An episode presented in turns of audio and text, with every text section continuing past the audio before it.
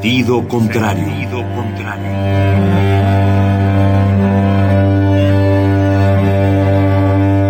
El Museo Universitario del Chopo presenta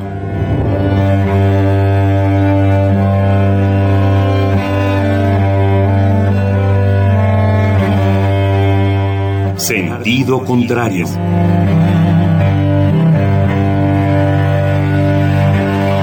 Una emisión de Marcelino Perelló producida para Radio UNAM, con la participación de Javier Platas.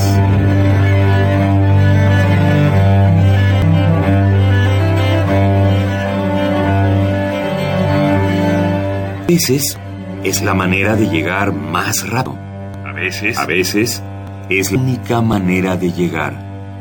A menudo es la manera de no llegar. Y pese a todo, casi siempre es lo único que tiene sentido.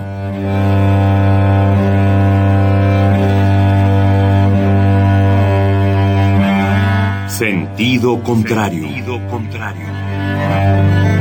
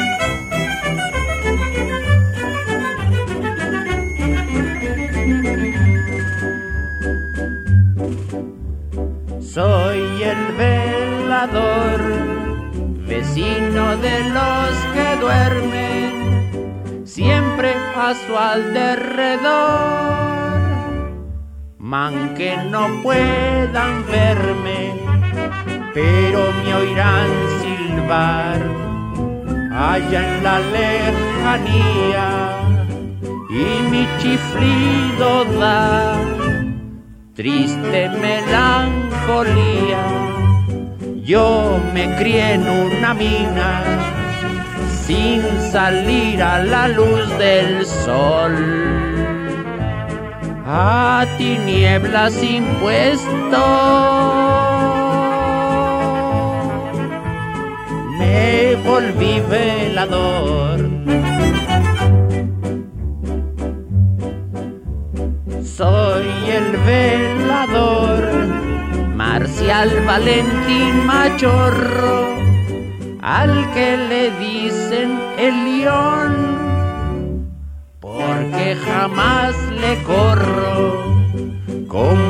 como había de huir.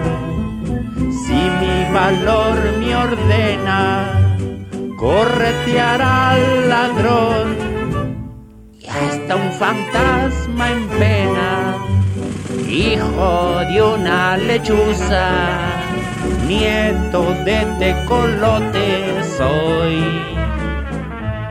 con razón muy despierto.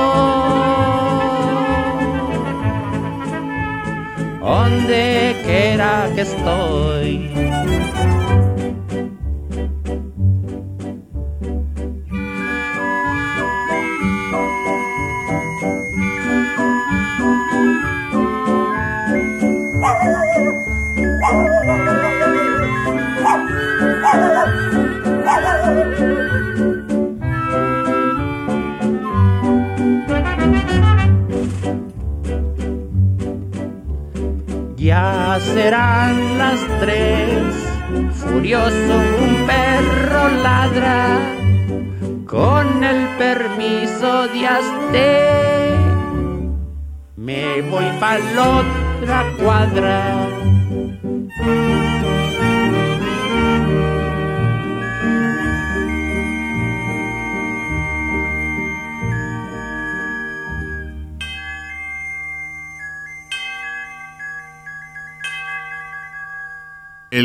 Cantor, seudónimo que sin duda le quedó chico con el tiempo a José Gabilondo Soler.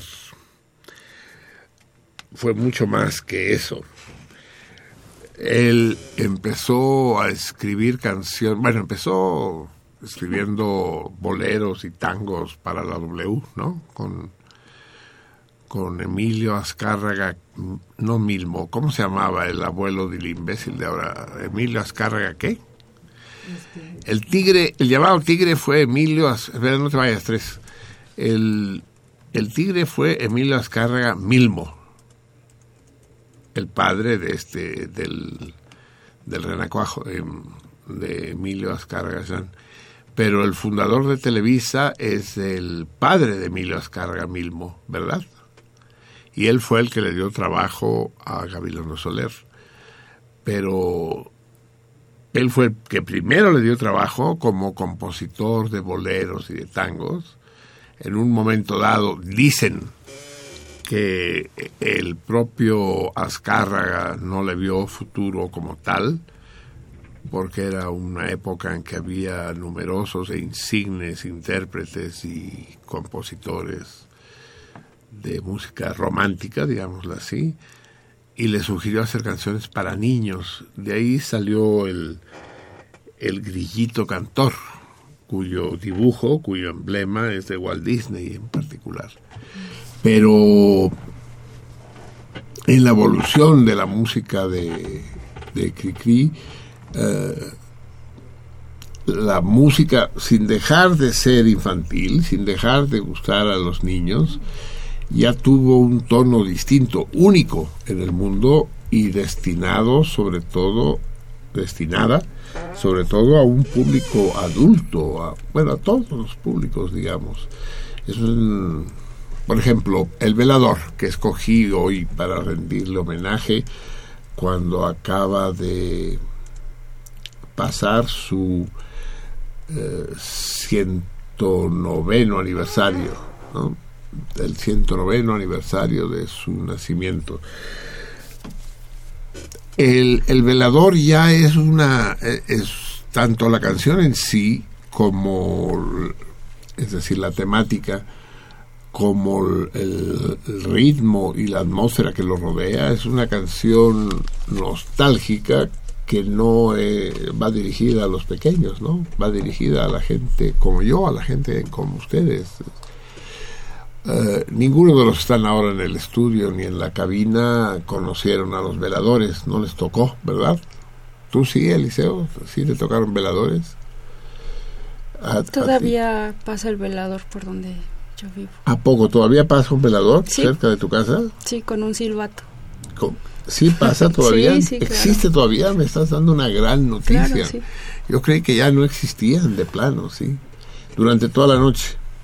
Sí, bueno, hace rondas y sí, claro pasa que hace, cada. Claro que hace rondas el velador. Se escucha, no sé, cada tres horas. Sí, por eso. Claro, claro que va haciendo rondas, obvio. Iba con el silbato y, y, supongo que ahora ya no, pero antiguamente iba con las llaves de todos los portones. De manera que tú llamabas al velador, te daba señal de haberte oído y venía y te abría él el portón. Eh, es, eso es lo característico de Cricri. Cricri escribió más de 200 canciones, injustamente consideradas infantiles eh, son de una gran simpleza interpretativa y al mismo tiempo de una gran complejidad. Eh, aquí tendríamos que recordar lo que escribe Edgar Allan Poe en El doble asesinato de la calle de la morgue. Y dice, no hay que confundir lo simple con lo fácil, ni lo complejo con lo difícil va platicando el inspector como Dupin, que es el, héroe de, los cuentos policíacos de, de Edgar. Uh, va platicando con él, dice, no confunda, no. Lo, lo simple y lo y lo complejo no deben confundirse con lo fácil y lo difícil. Y eso viene a raíz que van caminando los dos, van al lugar del crimen. No sé si recuerdan ustedes el, el asesinato, el doble asesinato de la calle de la Morgue, en donde creo que son dos viejas, son asesinadas y zambutidas en el en el en el ¿cómo se llama? en la chimenea pues en el tiene un nombre eso. Chimenea arriba el tiro eso el tiro de la chimenea. Ya no les diré el desenlace porque igual alguna vez lo leemos pero creo que es un cuento muy largo y van caminando los dos y el acompañante de Dupin va pensativo y Dupin le dice sí tiene usted razón eh, me equivoqué al mover ese alfil y el otro asombrado le dice ¿cómo sabe usted que yo estaba pensando en eso?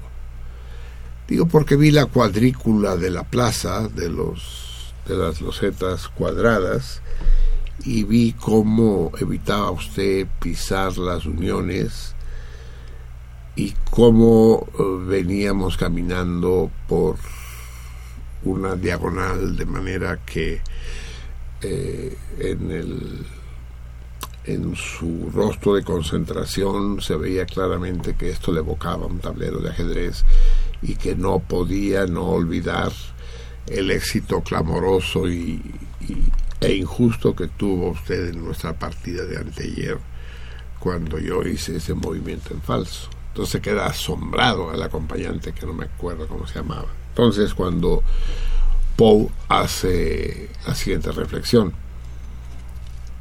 entonces dicen, ah, sí, se equivocó usted, pero, pero no se preocupe, el ajedrez es un juego muy difícil y es fácil equivocarse. Y Poe responde, no, no, amigo mío, no. El ajedrez es complejo, no es difícil. Las damas son difíciles, pero son simples. Es mucho más difícil jugar damas que jugar ajedrez. Saber jugar damas es mucho más difícil que saber jugar ajedrez. Lo que pasa es que las reglas son muy sencillas y la la cantidad de movimientos posibles mucho más reducida. Pero por eso mismo son tan difíciles de jugar las damas. El ajedrez es un juego complejo, enredado, en que las piezas tienen propiedades y valores distintos. Y eso, y eso lo, lo, lo hace especialmente, lo convierte en un berenjenal. Pero es más fácil, es más fácil jugar ajedrez que jugar damas. Esa es la, tesis de Poe. Y que yo leí ese cuento cuando era un adolescente y hoy, 60 años después, sigo pensando si tenía o no tenía razón el inspector Dupin. Y pienso, en este momento pienso que sí, cuando pienso en Cricri, porque las canciones de Cricri son simples, pero no son fáciles. Es decir, su música es, ah, no me dejará mentir nuestra, nuestra cantante aquí, eh, su música es melódicamente sencilla, supongo, y los acompañamientos también. Y sin embargo es muy difícil hacer algo así, ¿no? Hay, hay algo del orden del minimalismo, es, es como en todas las artes, ¿no? En, la pintura es es fácil pintar como Tapias, como Miró, como Hartung. Pues no, no es fácil, cabrón. La prueba es que hay re poquitos, pero es muy simple. ¿Cuántas pinturas de Hans Hartung no son un par de brochazos? Uno negro y uno amarillo. Dar brochazos es fácil. Digo, dar brochazos es simple, perdón, ya no sé lo que es, es simple pero es muy difícil, muy difícil dar esos brochazos. Entonces me dice, ah, chinga, El Velador, la canción que acabamos de escuchar, es una canción sencilla y sin embargo dense cuenta de todas las facetas que tiene. A esa nostalgia, para mí nostalgia, ahora me vengo enterando por Selene y por Eliseo que existen todavía veladores y que todavía tienen el silbato, es el silbato de velador, el, silbato, claro, que, chifla grave, ¿no? Eh, en un momento dado, habrá 12 años, una cosa así, aparecieron los policletos, ¿se acuerdan ustedes? Policías en bicicleta que iban en parejas y que iban dando la vuelta, no a la cuadra, pero sí al barrio, y que también se anunciaban. Sin embargo, eh, por razones discutibles decidieron suprimirlos porque consideraron nuestras ínclitas autoridades que era peligroso que alguien, aunque fuera policía, eh, pudiera observar los hábitos de los inquilinos, de los habitantes del vecindario, que aprendiera a qué horas se iban, a qué horas regresaban, con quién venían, con quién se iban, y que todo eso favorecía la comisión de delitos. Y entonces empezaron a cambiar a los policletos de barrio para que no fueran siempre los mismos, y con ello la figura del velador prácticamente desaparece, porque el velador es el personaje que hace añísimos que está ahí, que todos los vecinos lo conocen, que no... Es más, que lleva las llaves de la casa, o sea, que hay la confianza total en él. La gran pregunta que debemos plantearnos nosotros ahora es si existe esa posibilidad o esa posibilidad ya desapareció. Si es una de las víctimas del desarrollo industrial del, de la vorágine capitalista. Se preocupan que si las que si las tortugas caguamas, que si las ballenas jorobadas están desapareciendo, pero pocos se, se preocupan de que hayan desaparecido los veladores, los veladores y tantas otras figuras, pues. Afortunadamente no han desaparecido, pero lo que es seguro es estar en peligro de extinción porque no solo se convierte en un peligro en ellos mismos, ¿no? Digamos que ya nadie tiene confianza en nadie, sino que ellos mismos pueden fácilmente ser atacados. Imagínense un velador que hoy en día llevara las llaves de los distintos edificios. Pues lo atacan. Claro que si lleva 200 llaves, eh, al atacante ni entonces ni ahora le será fácil, ni le será útil robarlas porque no sabrán a qué, a qué edificio o a qué casa pertenece cada llave, ¿no? De manera que por ahí no va el peligro, pero, pero sí se consideró, si se considera cada vez con más intensidad que debemos desconfiar los unos de los otros. Y eso está rompiendo el tejido social, pero de una manera muy acelerada el, la suspicacia, el, el, peligro de que algo suceda, el peligro de que gente en la que depositamos eh, sin pensarlo dos veces nuestra confianza resulte eh, que la que abusa de esa confianza. El abuso de confianza es tal vez el peor de los delitos. Es peor que, que el asesinato, que la violación, que el secuestro. Si hay algo inmoral, si hay algo repugnante en este mundo, si por alguna causa debería aplicarse la pena de muerte, que no debe aplicarse en ningún caso, pero si tuviera que aplicarse a huevo por algún delito, yo sería porque se le aplicara a aquellos que cometen el abuso de confianza. Si yo le abro las puertas de mi casa a una persona, a un amigo, y, y lo dejo, le doy las llaves de la casa, y resulta que esa persona eh, me roba la, la webcam, eso es intolerable. Si tiene uno más de 12 años, es intolerable. Menos con un par de cintarazos se arregla, porque la estructura moral aún no se ha conformado, pero después ya no.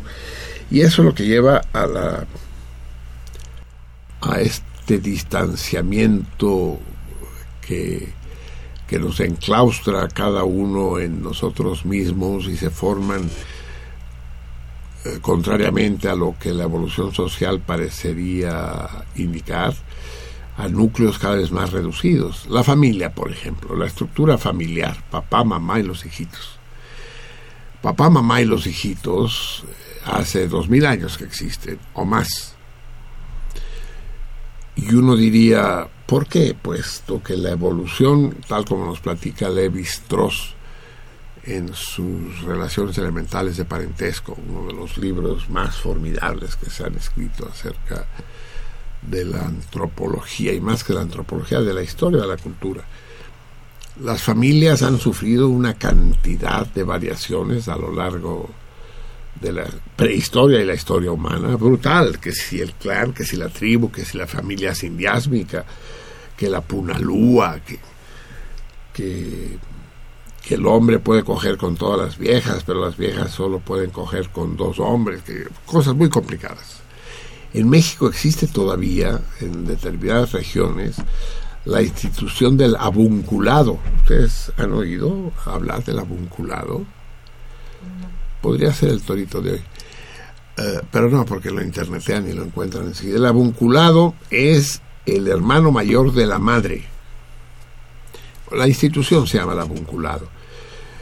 El hermano mayor de la madre tiene autoridad sobre los hijos de ella más que el padre. Quien decide qué se hace, qué no se hace, quien determina los derechos y las obligaciones de cada quien, es el hermano mayor de la madre. Es una estructura familiar particular, sobre todo en Mesoamérica, y todavía existe en determinadas regiones de Guerrero, Oaxaca y Chiapas. Eh, no es el padrino. Fíjense que el padrino, que ahora pues, es una, es otra de las es otra de las figuras que están desapareciendo, los padrinos y las madrinas, ¿no? Afortunadamente aquí en sentido contrario todavía tenemos padrinos generosos que nos dan premios para nuestros juegos. Pero no, el padrino es algo más que eso, el padrino es el sustituto del padre. En caso de que por algún motivo éste llegue a faltar. El padrino es una especie de fiador, de, candado de la estructura familiar. No sé si tiene el derecho de cogerse a la madre, pero lo que sí es que tiene la obligación de garantizar el, cuidado, la manutención de los pequeños. Eso ya se chingó. Pero digamos que debería dar lugar a a otro tipo de familias. En el 68, en el mundo entero, México incluido, se intentaron nuevas formas de estructuras familiares, se intentaron las comunas, por ejemplo.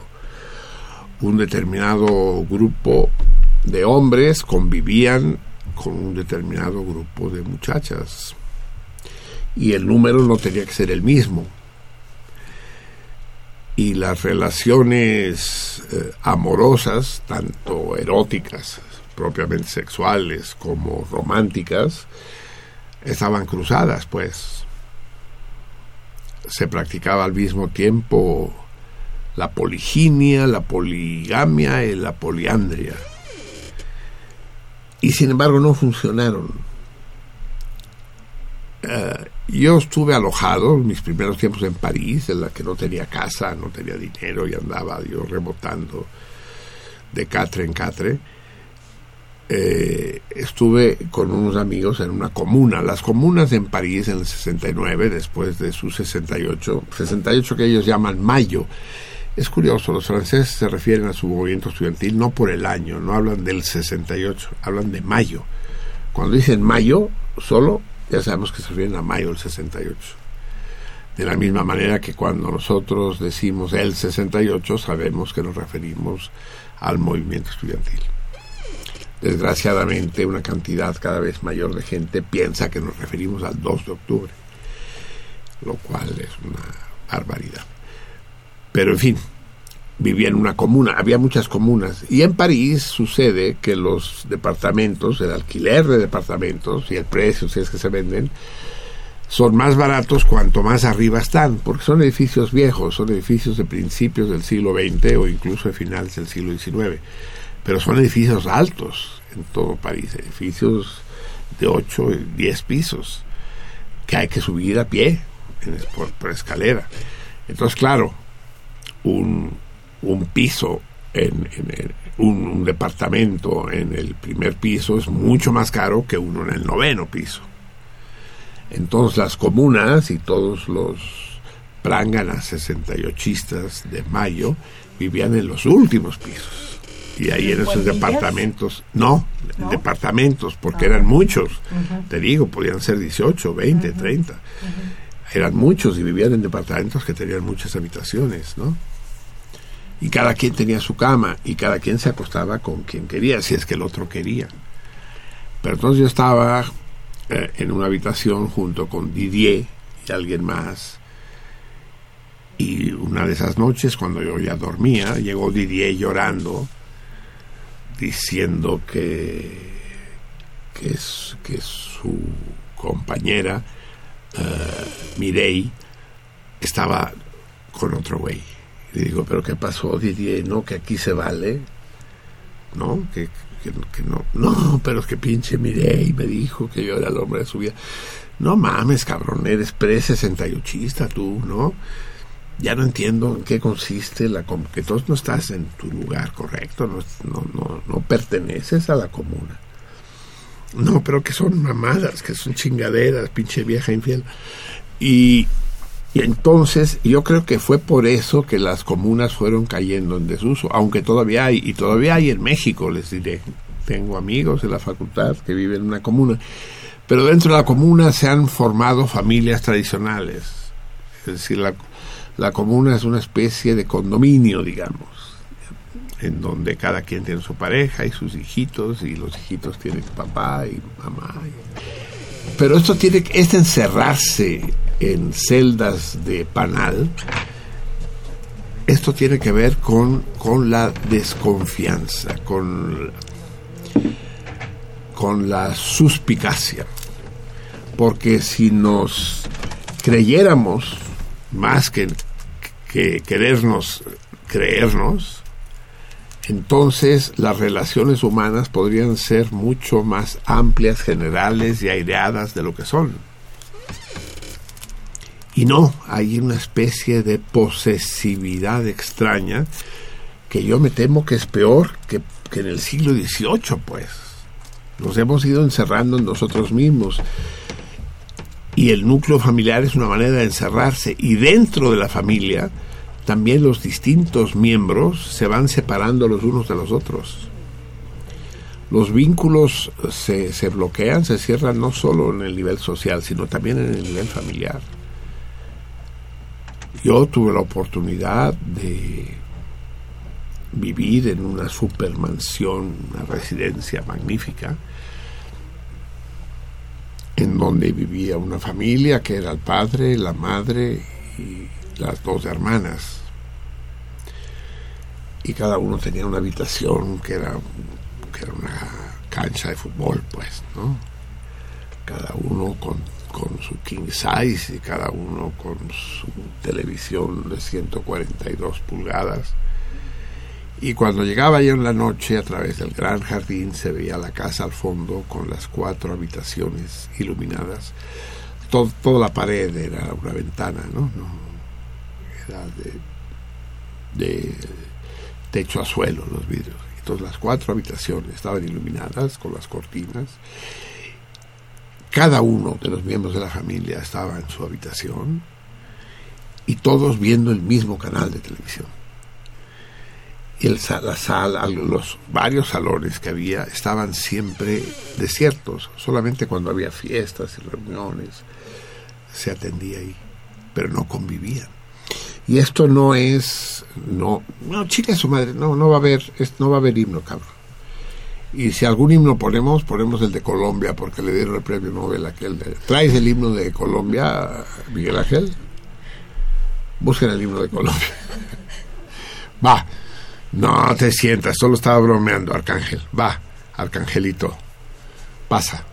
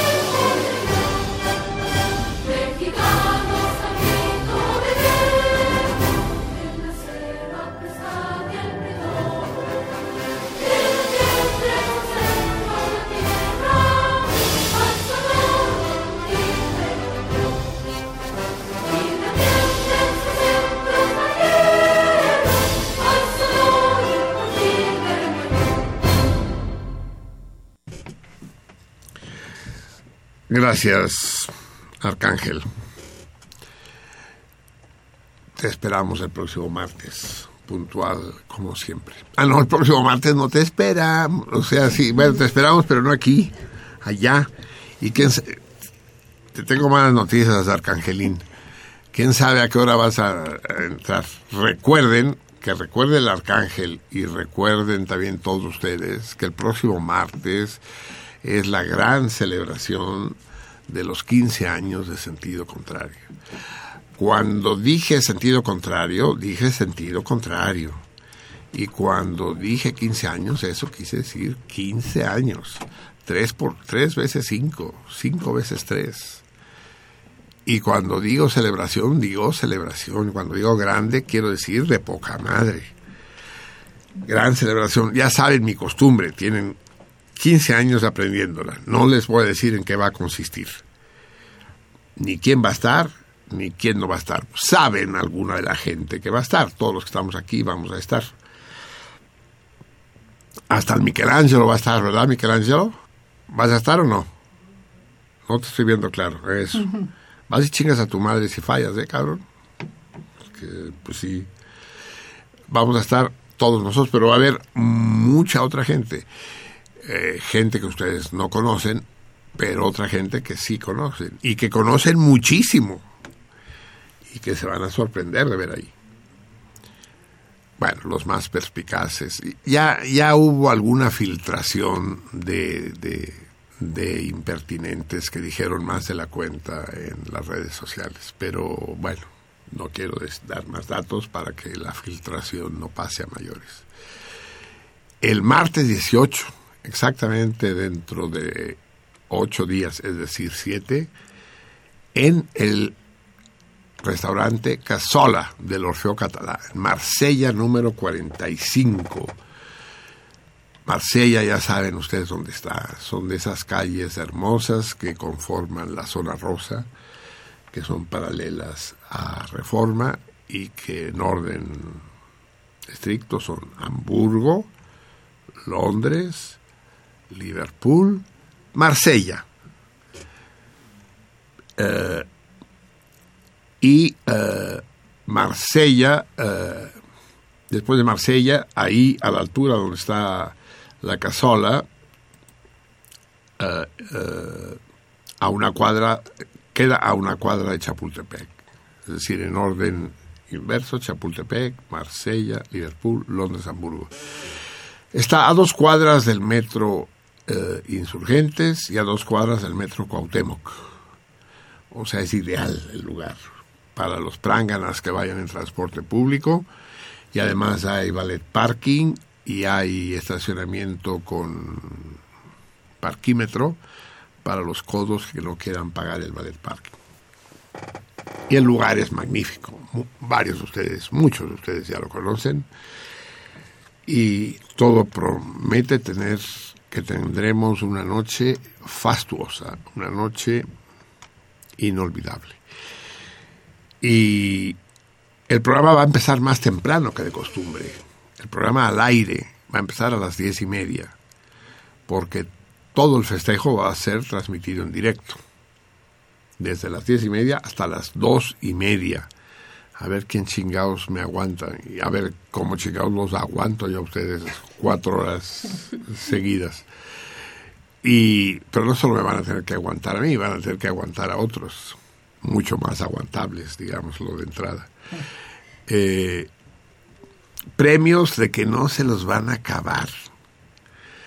Va a haber cuatro premios, dos premios para los pobres que no van a poder asistir y nos estarán escuchando, ya sea por radio o por internet, y dos premios para los que estén ahí presentes. Para ello tendrán que resultar agraciados en el sorteo que haremos entre las respuestas acertadas a los respectivos toritos, por supuesto. Así que ya lo saben, no me hagan insistir, y aunque no me hagan insistir, insistiré. El martes 18, el próximo programa empezará a las diez y media y será transmitido en directo, en vivo y en directo. Ahora sí que en vivo, porque no es en estudio, y en directo, porque no es grabado desde... Eh, no va a haber música grabada. Bueno, va a haber la rúbrica, pues, y, alguna sorpresilla más que tenemos ahí preparada. Y vamos a celebrar el decimoquinto aniversario del programa, pero también el advenimiento del año nuevo, del nuevo año en el calendario nuestro, en el republicano. Todo con retraso, pero es cosa de los meridianos y de la rotación de la Tierra, ya saben ustedes. Eh, celebraremos la, eh, la, llegada del año 225 a las 12 de la noche en punto. Bien amigos, ya lo sabes Arcángel, ahí te esperamos. Amigos, el, el programa pasado uh, fue un desmadre. Yo no, no fue mi culpa porque yo seguí las órdenes estrictas de producción, yo, yo hago aquí lo que me dicen y me ciño a los horarios y a los temas que me indican. Pero es que realmente lo que sucede del otro lado de este vídeo en cabina no están ustedes para saberlo ni yo para contarlo, pero es un auténtico desmadre. Tan, tan fue desmadre que ni hubo lectura, ni se le dio la voz al, gran eh, eh, cinéfago Praxedis para que nos hablara de la función en Cinemágora. ¿Qué función, no? ¿Qué función la de la Cinemágora de la semana pasada? qué manera de pasarlo mal. ¿Por qué a la gente le gusta pasarlo mal? Ese es un misterio del alma, del espíritu humano. Pero sí, sí nos gusta, sí. Como decía mi hija cuando se reunió con sus amiguitas ahí en la casa para ver una película de terror. Y dice, papá, papá, ¿podemos apagar la luz? ¿Y por qué, hija? Para que nos dé más miedo. O sea, quería que les diera miedo, pues, ¿no? Ese es, es, yo lo llamo ahora el, síndrome de la montaña rusa, ¿no? Es decir, pasarlo mal. Con una risa crispada así. ¡ah! No hay montañas rusas padrísimas en México, ¿verdad? No hay, son bastante... Sí la hubo, hubo la montaña rusa de Chapultepec en, mis tiempos, en los años 60. Fue una de las mejores del mundo y era realmente una aventura subirse ahí, pero con los años, estoy hablando de hace 50 años, con los años ya se han hecho montañas rusas que hacen loops, es decir, que hacen vueltas y trenzas y se meten al agua y salen, cosas realmente horripilantes. Y en el mundo ahí suben alturas increíbles, se dejan caer en caída libre y, cosas, y ya no hay en México. Pero bueno. Uh, ¿Y por qué, por qué llegué a las montañas? Ah, por el pasar miedo, por la cinemágora, por, eh, el, el, resplandor y por la falta de lectura, ah, porque además no leímos ningún mensaje y ya se me imputaron varios, ya me lo dijeron en las redes, en Facebook, en Twitter. Cabrón, está censurando el programa, no quieres que se hable de González de Alba, me dijo un buen amigo. Y, no es que no quieras, pues sí hablé de González de Alba, pero supongo que en los mensajes se dicen más cosas. Así que primero planteamos el torito de hoy, porque si no hago como siempre que lo planteo al 10 para las 2 y ya no hay tiempo de contestar. Así que el torito de hoy, pónganse atentos. Eh, ¿En qué gran película, en qué excelente película, prefiero decir excelente, extraordinaria que gran, en qué excel, extraordinaria película sale la, la salchicha, la salchicha más grande del mundo.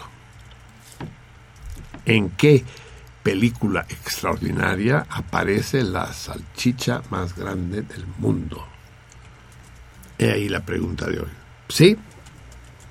Llámenme al 55 36 89 89 59 Ah, qué la chingada. 55 36 89 89 desde la Ciudad de México o bien al 01800 50 52 688. 01800 50 52 688. No, no me tilden de pendejo de por qué digo 688 porque así debe decirse. Si digo 688 ya no sabe uno si dije 600 700. El 6 y el 7 se confunden. Entonces digan los números todos, digan 50, digan 52, pero no digan 61, porque eso se confunde con 71. Ahí sí digan 61. Aquí es 688. Lada sin costo 01 800 50 52 688. El premio esta vez va a ser SB3 está calculando, está viendo si va a haber premio o no, me dice que no, que esta vez no hay premio, que al contrario, que el acertante deberá aflojar una lana. La Martina. La Martina, nada menos, la Martina, ese padrino que tenemos gracias a los buenos oficios de nuestro querido laberinto, nuestra querida laberinto, que, que consiguió que el dueño de la Martina se pusiera a mano y que es un lugar fuera de serie, pues es un pequeño restaurantito de esos tipo Buenos Aires, ahí perdido en la colonia Asturias, y, donde se come delicioso. Pastas y carnes, no le, no, no le pidan ustedes chiles en nogada porque a los argentinos les sale muy mal esa chingadera. La Martina, una opípara más COVID para comida para dos personas, vino incluido en la Martina. Solo mediodía, ¿verdad, laberinto? A partir de la una hasta las nueve y media de la noche. Eso es. Pero para eso me tiene que decir cuál es la película donde aparece la salchicha más larga del mundo. Bien, amigos míos, son las doce y cuarto, ya ni les dije, es que no hay manera que diga todo lo que tengo que decir, nunca, nunca, nunca. Ese es, es el drama de mi vida. Nada de lo que empiezo tiene final, nada tiene ni pies ni cabeza. Eh, ah, se nos acaba de ir el 19 vendimiario del 225, 19 vendimiario, el girasol. Qué flor más especial, que es de las pocas flores que es casi un animal, porque se mueve, ¿no? Dicen que la diferencia entre un vegetal y un animal es que el animal se mueve y el vegetal no, excepto cuando hay viento, pues pues no es cierto, porque todas las plantas se mueven, aunque sea despacito, despacito, despacito, crecen, brotan, ¿no? Sueltan fragmentos. Pero el girasol se mueve un chingo. Y, siempre mirando al sol. Y es maravilloso porque él mismo, la propia flor, parece un sol. Y para acabarla de molar, se la puede uno comer. Bueno, la puede uno hacer aceite, ¿no? Maravilloso el girasol. Los campos de girasoles. Van Gogh, Van Gogh, Vincent Van Gogh y sus girasoles, ¿no? ¡Oh! El amarillo de Van Gogh, ¿no? Hay amarillo yema, amarillo canario, amarillo bilis y amarillo Van Gogh. Esos son los cuatro amarillos que existen en el mundo. Y amarillo ictericio, que es parecido al, amarillo bilis. Así pues, ya no estamos, les digo en qué fecha no estamos, no estamos en el 19 vendimiario 224, que fue girasol. Maravilloso. No solo se hace aceite, también se hace mermelada, ¿no? De girasol. Y hoy ya estamos en el día. ¿No había letras más chiquitas en tus fuentes? Hijo de tu pinche y culera madre de 130. ¿Qué, qué dice? Ah, es que es 20, es 20 vendimiario y por lo tanto es hoy, es múltiplo de 10 y es un instrumento agrícola. Pero puta, aquí ya. es el presoir, lagar. Eh, sí, presoir, pero a ver, ya explícame qué quiere decir presoir, qué quiere decir lagar. Eso es lo que. Es el cubo este donde pisan. ¿Las uvas? Las uvas. ¿Eso se llama lagar o jaraíz? jaraíz. Esto sí. ¿Se acuerdan que yo les conté cómo cómo, cómo se, se baila el jarabe tapatío sobre las uvas para obtener el vino. No sabía que se llama. Presuar es natural, es, es viene de presión, presión. Pero lagar o jaráis es el recipiente donde se pisa, donde se prensa la uva. Eh, También la aceituna. Ah, y se, sí, los cadáveres de los también de, los secuestrados, sí. no, también los hacen jugo. Sí, eh, sí, pues toda cosa de la que se saca jugo para hacer licor, manzanas, eh, sidras, bueno, si se piensan manzanas, lo que pasa es que está cabrón, ¿eh? Pisar manzanas y hacerlas jugo, puta, es mejor comprarse un turmix o cómo se llaman esas. Ah, sí. Esas pinches máquinas que Para hacer el jugo. Turmix. Bueno, sí, extractor. Sí, como extractores, sí, pero que los anuncian en televisión. Y sí dijiste bien la marca. sí, Turmix, ¿no? Sí. Sí, esto es marca de algo, no sé qué. Eh, también donde se prensa la aceituna para obtener aceite, ¿no? Hmm, qué chingón. Entonces estamos, y, y, no hay un sinónimo mexicano. Creo que no. Se dice en México, se dice lagar, jaraíz, porque vino sí hay.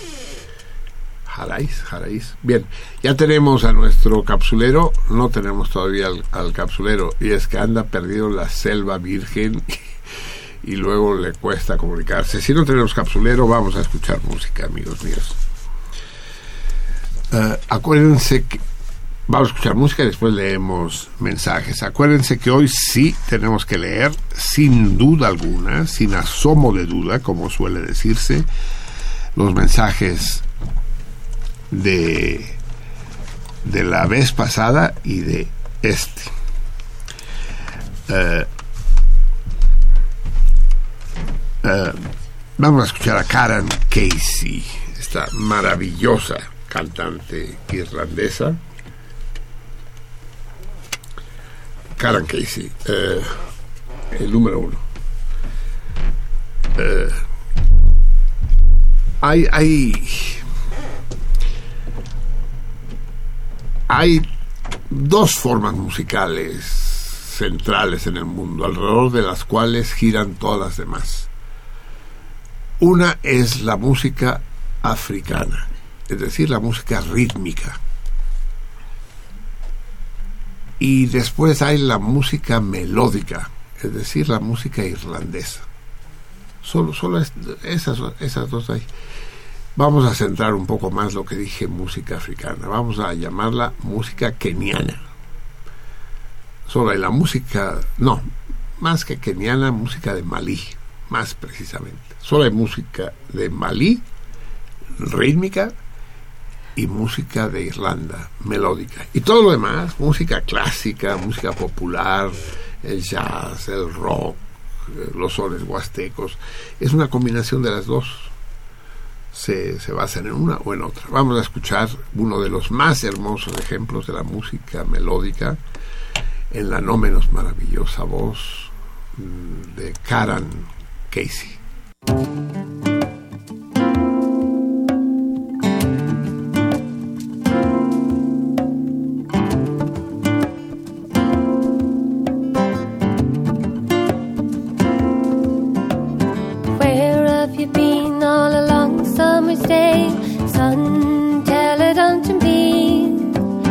Fishing and a fowling in the fields and in the forest. Weary mother, let me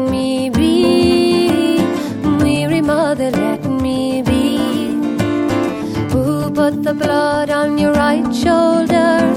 Son, tell it unto me. It's the blood of a hare that I killed yesterday. I killed Mose Manfully. Killed Mose Manfully. Blood of a hare, it would never be so red. Son, tell it unto me.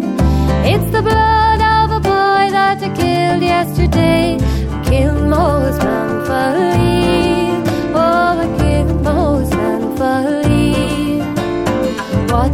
Between yourself and the boy? Son, tell it unto me. It was mostly the cutting down of a rock that never would come to a tree. Oh, it never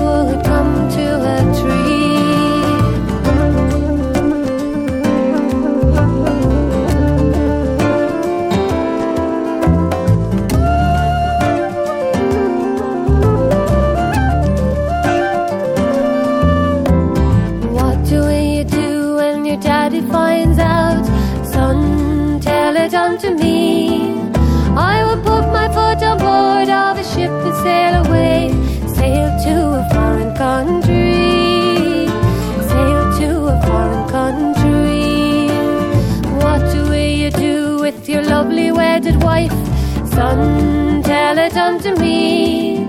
She can put her foot on board of a ship and follow me, follow after me, follow after me. What will you do with your two fine babes? Son, tell it unto me. I'll give one to my father and the other to my mother to keep them company.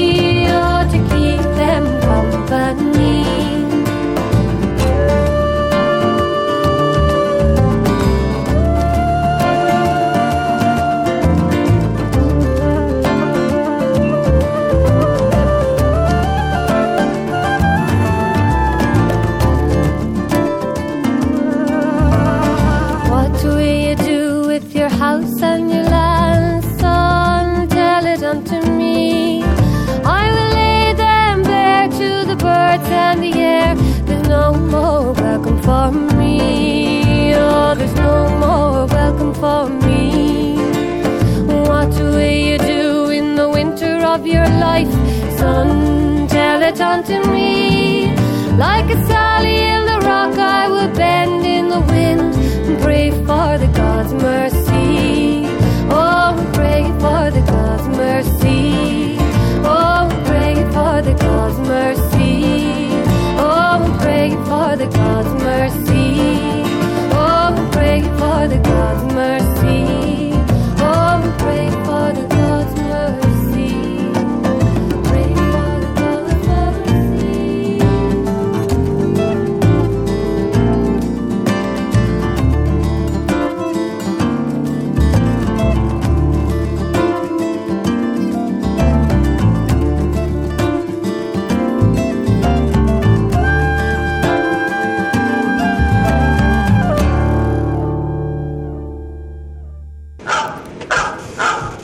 Un momento, amigos míos, que estoy recibiendo una llamada telefónica. Ya saben que lo primero es lo primero. ¿Qué pasó, Mili? Bueno, después platicamos que estoy al aire, hija. Muy bien. Siéntese bien. Beso. Vika, que dice que se, dice me siento mal. Digo, pues siéntese bien. Qué necesidad de sentarse mal. Que te va a pasar los mensajes a ti. Bueno, quién sabe qué tiene hoy eh, la Vika.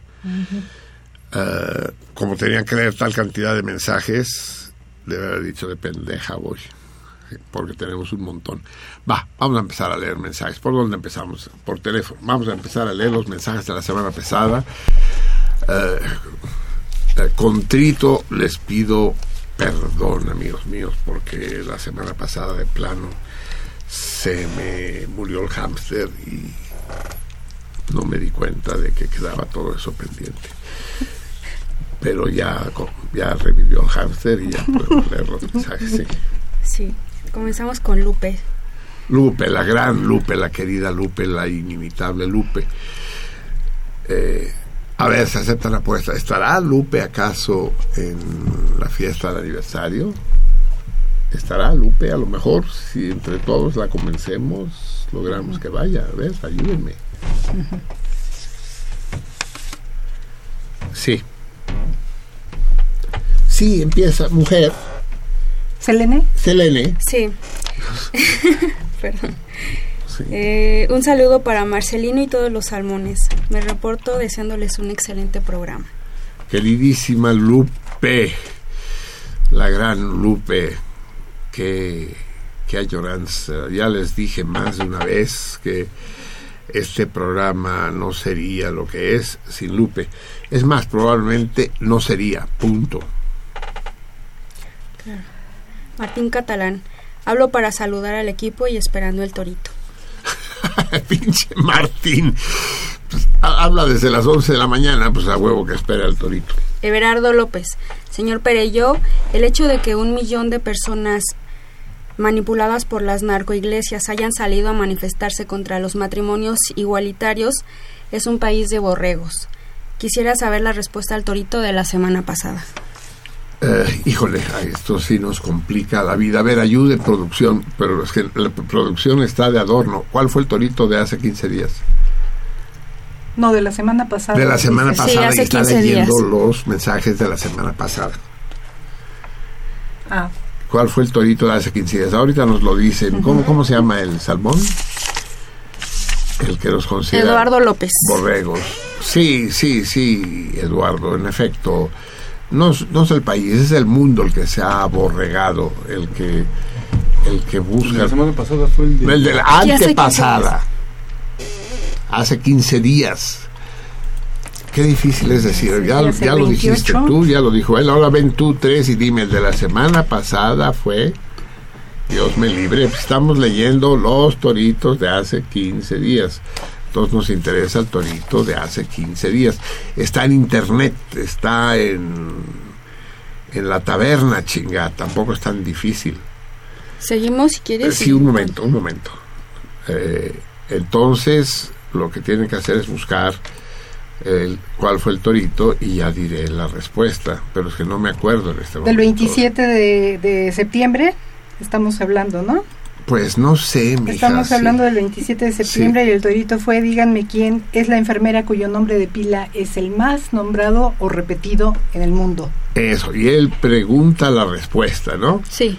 La respuesta es Adela. ¿Tenemos el nombre? Velarde, Ad- Adela Velarde Pérez, la Adelita. Adela Velarde Pérez, una mujer que se unió a la División del Norte durante la Revolución Mexicana hace exactamente 100 años y la que dio origen a la canción La Adelita.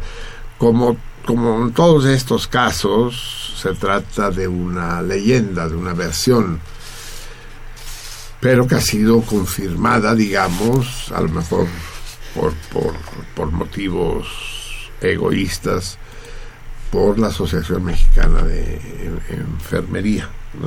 Hay otras versiones donde dice que la delita era cocinera, otras donde dice que era puta, pero nosotros nos quedamos con la versión de que era enfermera. Y esa fue la respuesta al torito, amigo mío. Y efectivamente es país de borregos. Pues hay borregos y, los, y hay no borregos. O sea, si salió un millón de personas a manifestarse, quiere decir que es más o menos el 0.7% de la población. Eso no quiere decir que todos los que no fueron no sean borregos, pero son borregos de otras categorías, pues. Unos porque están encerrados en el corral y otros porque no son borregos, precisamente, ese es el punto. César Berlanga. Marcelino, ya te habías tardado para salir con tus chingaderas. Ojalá que la próxima prueba, prueba nuclear de los coreanos del norte sea sobre la Ciudad de México, en particular sobre la del Valle. no estaría mal. Pero claro, ahí, es mea culpa porque no sabemos sobre lo que so- a lo que a qué se refiere el César. Lilia Peña. Que- un momento, mujer. Sí.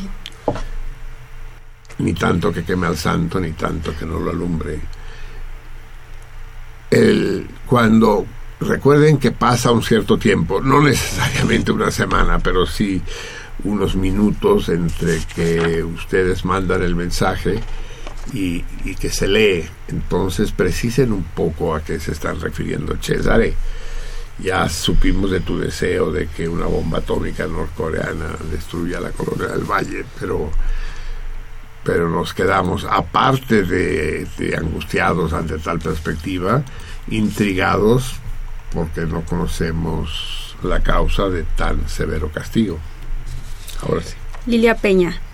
¿Puedes hacer un comentario sobre el suicidio de Luis González de Alba? Porque Francisco Hernández dice que nos debes una explicación.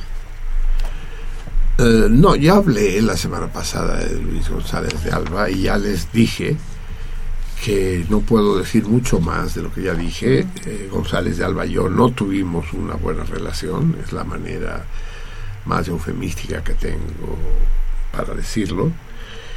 Y, y si no dije lo que creo que se merecía cuando estaba en vida, menos lo haré ahora cuando ya no lo está. En todo caso, reconocí que fue un hombre valiente y además suficientemente honesto para no aprovecharse del aura de la que se dotaron muchos después del 68 para conquistar posiciones políticas y sociales. Él se dedicó al noble oficio de la literatura y parece que lo hizo bien, por razones obvias, solo conozco el primero de sus libros, Los años y los días. Y, y no le debo explicaciones a nadie, entre otras cosas. ¿eh? ¿Quién dice que le debo explicaciones? Lilia Peña. No, ¿quién dice Lilia Peña? Ah, perdón, sí. Eh, Francisco Hernández Gamundi. Hernández Gamundi, uy, bueno es él para pedirme a mí explicaciones. Que las de él las explicaciones. Vaya personaje Hernández Gamundi. Y ten cuidado Hernández Gamundi porque tú estás vivo. Y a ti sí te puedo decir lo que mereces. No viene al caso, pero no más ponte de apechito y vendrá al caso. Lo que callo de González de Alba no lo callaré. En tu caso, mientras estés vivito y coleando. No puedo insistir porque dice Lilia Peña que dice Hernández Gamundi, o sea que no sé si es verdad qué pasa con ese teléfono descompuesto. En todo caso, repito, González de Alba fue un hombre valiente y honesto en la medida en que no le sacó provecho pecuniario al aura de que se dotó en el 68. Y eso lo honra. Es todo lo que puedo y quiero decir. Alberto Curiel. Marcelino se está olvidando mencionar a directores como Jorge Fons, Felipe, Felipe Casals, Sergio Olovich eh, y los comienzos de Jaime. Uh, Hulk, uh, Hulk, ¿Cómo se llama Sergio? Sí, no, eh, a ver. Está, está mal escrito. Eh, Olhovich, no, es que no, no. ¿Quién lo corrigió esto? No, no. Oh, bueno, sí, sé quién es Sergio Olhovich, pero y bueno. los comienzos de Jaime Humberto Hermosillo y películas como El Apando, Los Albañiles, El Jardín de la Tía Isabel, entre otras. Sí, son películas mediocres todas ellas. No hay una sola gran película. Unas más presentables que otras, pero no sé, la canoa, por ejemplo, se te olvida mencionar, en fin. Pero no, es un cine de segunda división, sin duda alguna. Luis González. Un abrazo a Marcelino y un saludo a la producción. Va de retache, aunque sea con retraso, el saludo. Dos comentarios de Manuel Munguía. Amigo Uy. Perello, la maldad no puede ser combatida con maldad, no te equivoques. Si el pueblo colombiano ha decidido el no a la impunidad y a la política ciega de la oligarquía ante tanta violencia, A ver, deja a ver, que no los se entendió, eh, otra vez. Si el pueblo colombiano ha decidido un no a la impunidad y a la política ciega de la oligar- oligarquía, ante tanta violencia deja que los colombianos decidan, pues estamos ante la noche neofascista y la recesión en toda América Latina. No, no entendí, no entendí, no sé si es problema de la redacción o es problema de tu texto. Es que de nuevo pasa eso, que es, es mi culpa de que los mensajes son, son extemporáneos, pues. Pero parte del problema también es la caligrafía de los que toman las llamadas, pues es infernal, les digo, hay que ser aquí exégetas de la Biblia, pues. Dios me libre. Eh, el pueblo colombiano ha decidido un no a la impunidad. ¿A la impunidad de quién, Manuel? No se entiende. Eh, eh, no sé si ya se había celebrado el referéndum. Sí, ¿verdad? Se celebró el domingo de la otra semana. ¿Y tú crees que, que el hecho de que haya, haya dos millones de votos que dijeron que no a los acuerdos de paz, eso ya es el pueblo colombiano? ¿Sabes cuántos millones de personas habitan en Colombia? El- los dos millones representan eh, como el 7% de los habitantes de Colombia y son los que votaron que no y otros 2% votaron que sí. Y además deberías saber a estas alturas, Manuel Munguía, me admira que no lo sepas, que para mí cuantificar la razón, contar votos para saber lo que el pueblo desea o, rechaza, es, es, más que un crimen, es una equivocación, es, está, está fuera de lugar. ¿Qué quiere decir que el pueblo decide? ¿Cómo puede decidir el pueblo? Los pueblos no deciden, los pueblos se manifiestan, los pueblos eh, se movilizan, pero no deciden. En las elecciones, amigo Murguía, queridos salmones, no se emiten opiniones. La gente que va a votar no opina. La gente que va a votar opta. Se trata de una opción, no de una opinión. Una opinión es algo mucho más elaborado, mucho más complejo, mucho más sustentado. Y esto de que eh, le digo que le dijo no a la impunidad, ¿quieres decir que le dijo que se negó a que fueran liberados los presos de las FARC? ¿Eso estás tú diciendo? ¿Que los prisioneros de guerra que mantiene encarcelados el gobierno colombiano deben seguir ahí? No sé si estás diciendo eso, tu mensaje es confuso, espero que no, y lo espero por ti. Sigue Manuel Munguía, pero yo, amigo, amigo querido, no desbalagues, por favor. Uy, el primo estás pidiéndole peras al olmo, cabrón. Si dejo de desbalagar, me veré obligado a un silencio cadavérico. El PRI no es todo en México, quítate esa idea de la cabeza, voltea a otros países y ve lo que sucede. Pero ¿quién dijo que el PRI es, es todo en México y, y a qué países debo voltear para ver lo que sucede? Estás muy esotérico, estabas muy esotérico la semana pasada, Manuel. Esperemos que esta semana eh, haya más luces en tus comentarios. Jesús Acevedo, Marcelino, reapareciendo. ¿Qué opinas del suicidio de González de Alba? ¿Cómo va a pegar la subida del dólar a la actividad de la UNAM?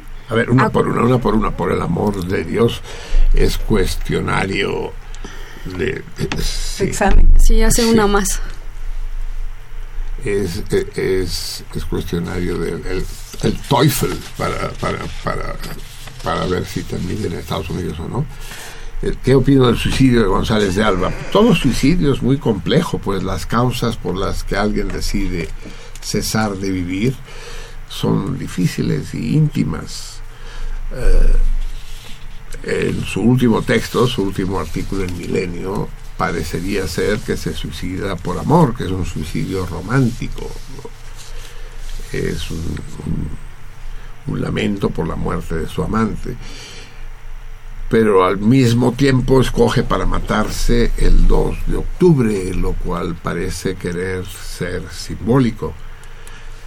Es como si él creyera que el, el que él murió en realidad ese 2 de octubre, que ese 2 de octubre estuvo a punto de morir y que las circunstancias y el azar le permitieron vivir y que fue en un 2 de octubre que decidió quitarse definitivamente la vida. Aquí entre nos y sin querer denostar a nadie, lo que puedo decir es que toda la historia del suicidio me parece un poco teatral, un poco coreográfica, escenográfica. Eh, con un guion pensado para conmover y sin duda conmueve el hecho de que tal como parece ser se haya metido un tiro en el vientre no hace más que acentuar esa impresión ese golpe a las conciencias parece ser una, una mala manera de matarse ¿no? y con una pistola 22 tal vez sufrió una agonía larga y dolorosa.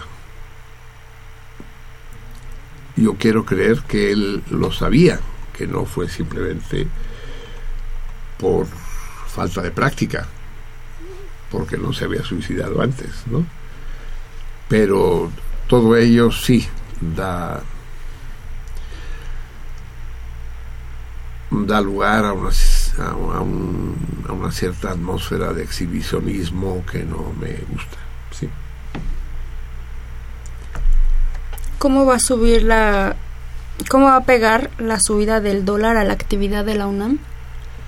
Ay, hijo mío, yo qué sé, si no lo sabe nadie, si no lo saben los economistas, la economía es la más oscura de las disciplinas. Eh, no hay manera de predecir y mucho menos de controlar. No sabemos qué quiere decir la, la subida del dólar. Hay países que devalúan su moneda para impulsar su economía. Yo no sé si la devaluación del peso perjudica, obviamente perjudica a unos y beneficia a otros. Lo que es seguro es que no perjudica a todos ni beneficia a todos. Si el peso se devalúa, lo, lo, poco que sé de economía me dice que eso beneficia a los exportadores y perjudica a los importadores. Y que todos los productos que lleven insumos que deben ser pagados en divisas, tenderán a subir de precio. Pero que en cambio aquellos productos que sean, sean destinados a la exportación principalmente, esos mantendrán sus precios o incluso pueden bajar. Quiero que recuerden, tenemos que invitar a algún economista, pero lo que pasa es que el economista no, no nos lo podrá explicar porque ellos tampoco entienden bien qué está pasando. Pero lo que sí sé es que una inflación muy baja, es decir, que una moneda sobrevaluada es más dañina que una moneda devaluada o que una que una inflación elevada. A lo que le temen las autoridades financieras de los países es a que la inflación se convierta en deflación, es decir, que el dinero circulante disminuya. Recuerden que la inflación lo que produce es que el, el, costo del dinero baje, el dinero se abarata. Eh, durante el sexenio de, de, la Madrid, pues todos éramos billonarios, ¿no? ¿Alguno de ustedes trabajaba durante el sexenio de, de la Madrid? Yo sí, yo ganaba dos millones de pesos al mes. Y todavía se emputaban cuando nos hizo millonarios a todos. Yo recuerdo este anuncio en la prensa argentina, un anuncio del Volkswagen. Compre una Caribe hoy y dentro de un mes le al contado. Compre una Caribe hoy al contado y dentro de un mes le devolvemos íntegro su dinero. Es decir, tú comprabas la Caribe en 2 millones de pesos argentinos, digamos, y al mes siguiente te regresaban tus 2 millones de pesos argentinos. Solo que un mes después, esos 2 millones de pesos que te regresaban representaban la centésima parte de lo que tú habías pagado un mes antes. Es decir, la inflación, como todo fenómeno económico, es compleja y tiene muchas y la devaluación hay tres, es un triángulo de tres vértices, devaluación, inflación, desempleo. Eh, cuando se produce la inflación, es decir, el aumento de los precios, disminuye el desempleo porque aumentan los puestos de trabajo. Pero el problema es cuánto, en qué medida y de qué manera el, peso se ha devaluado en este sexenio.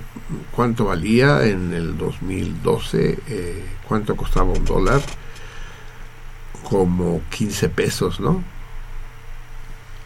Ya no me acuerdo. Y ahora, ahora, ahora un dólar cuesta 20 pesos. O sea que se ha devaluado un 30%. 33%, digamos. Y lo que sería interesante es ver cómo repercute esto en la actividad económica real aterrizada de los individuos, de las compañías, de las empresas. Y en particular tú me preguntas de la UNAM, pues pues no sé, los profesores de la UNAM siguen cobrando lo mismo, no creo que eso los perjudique. Y, y lo los costos de la luz y los otros insumos que la UNAM utiliza, pues de momento siguen estables, pues. La gasolina ha subido mucho de precio y en mis tiempos cuando subía la gasolina subía todo automáticamente. Esta vez no pasó así porque los mecanismos de control de la macroeconomía son más sofisticados y, y al mismo tiempo más eficientes. En resumen, para decírtelo en pocas palabras, no tengo la más puta ni chingada idea. Antonio Arión Mercado. Tiene mucho tiempo que los escucho, pero nunca hablo. No sé si vas a mencionar a Luis González de Alba. Saludos a todos.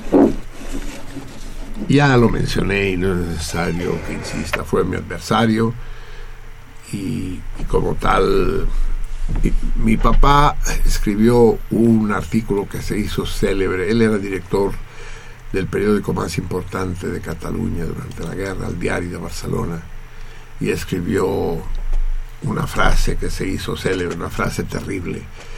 No hay perfume más embriagador que el hedor del enemigo muerto. Y no es este mi caso. Uh, no me regocijo de la muerte de González de Alba. Quiero sí decir, y eso no lo dije hace un momento, que en los últimos meses se produjo un relativo acercamiento a sus posiciones. Un par de veces elogió mis artículos en Excelsior y con, para mi sorpresa. Pero ni yo le respondí ni él insistió. Sí. Sergio Ramos.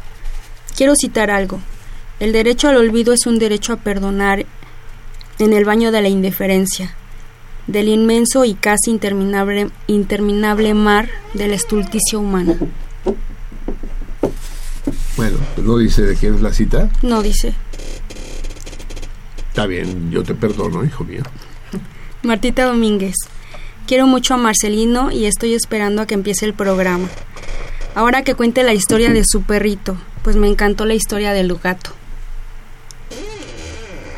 ¿La historia del gato? Del gato. Ah, De Farinelli. Su- de tu gatito.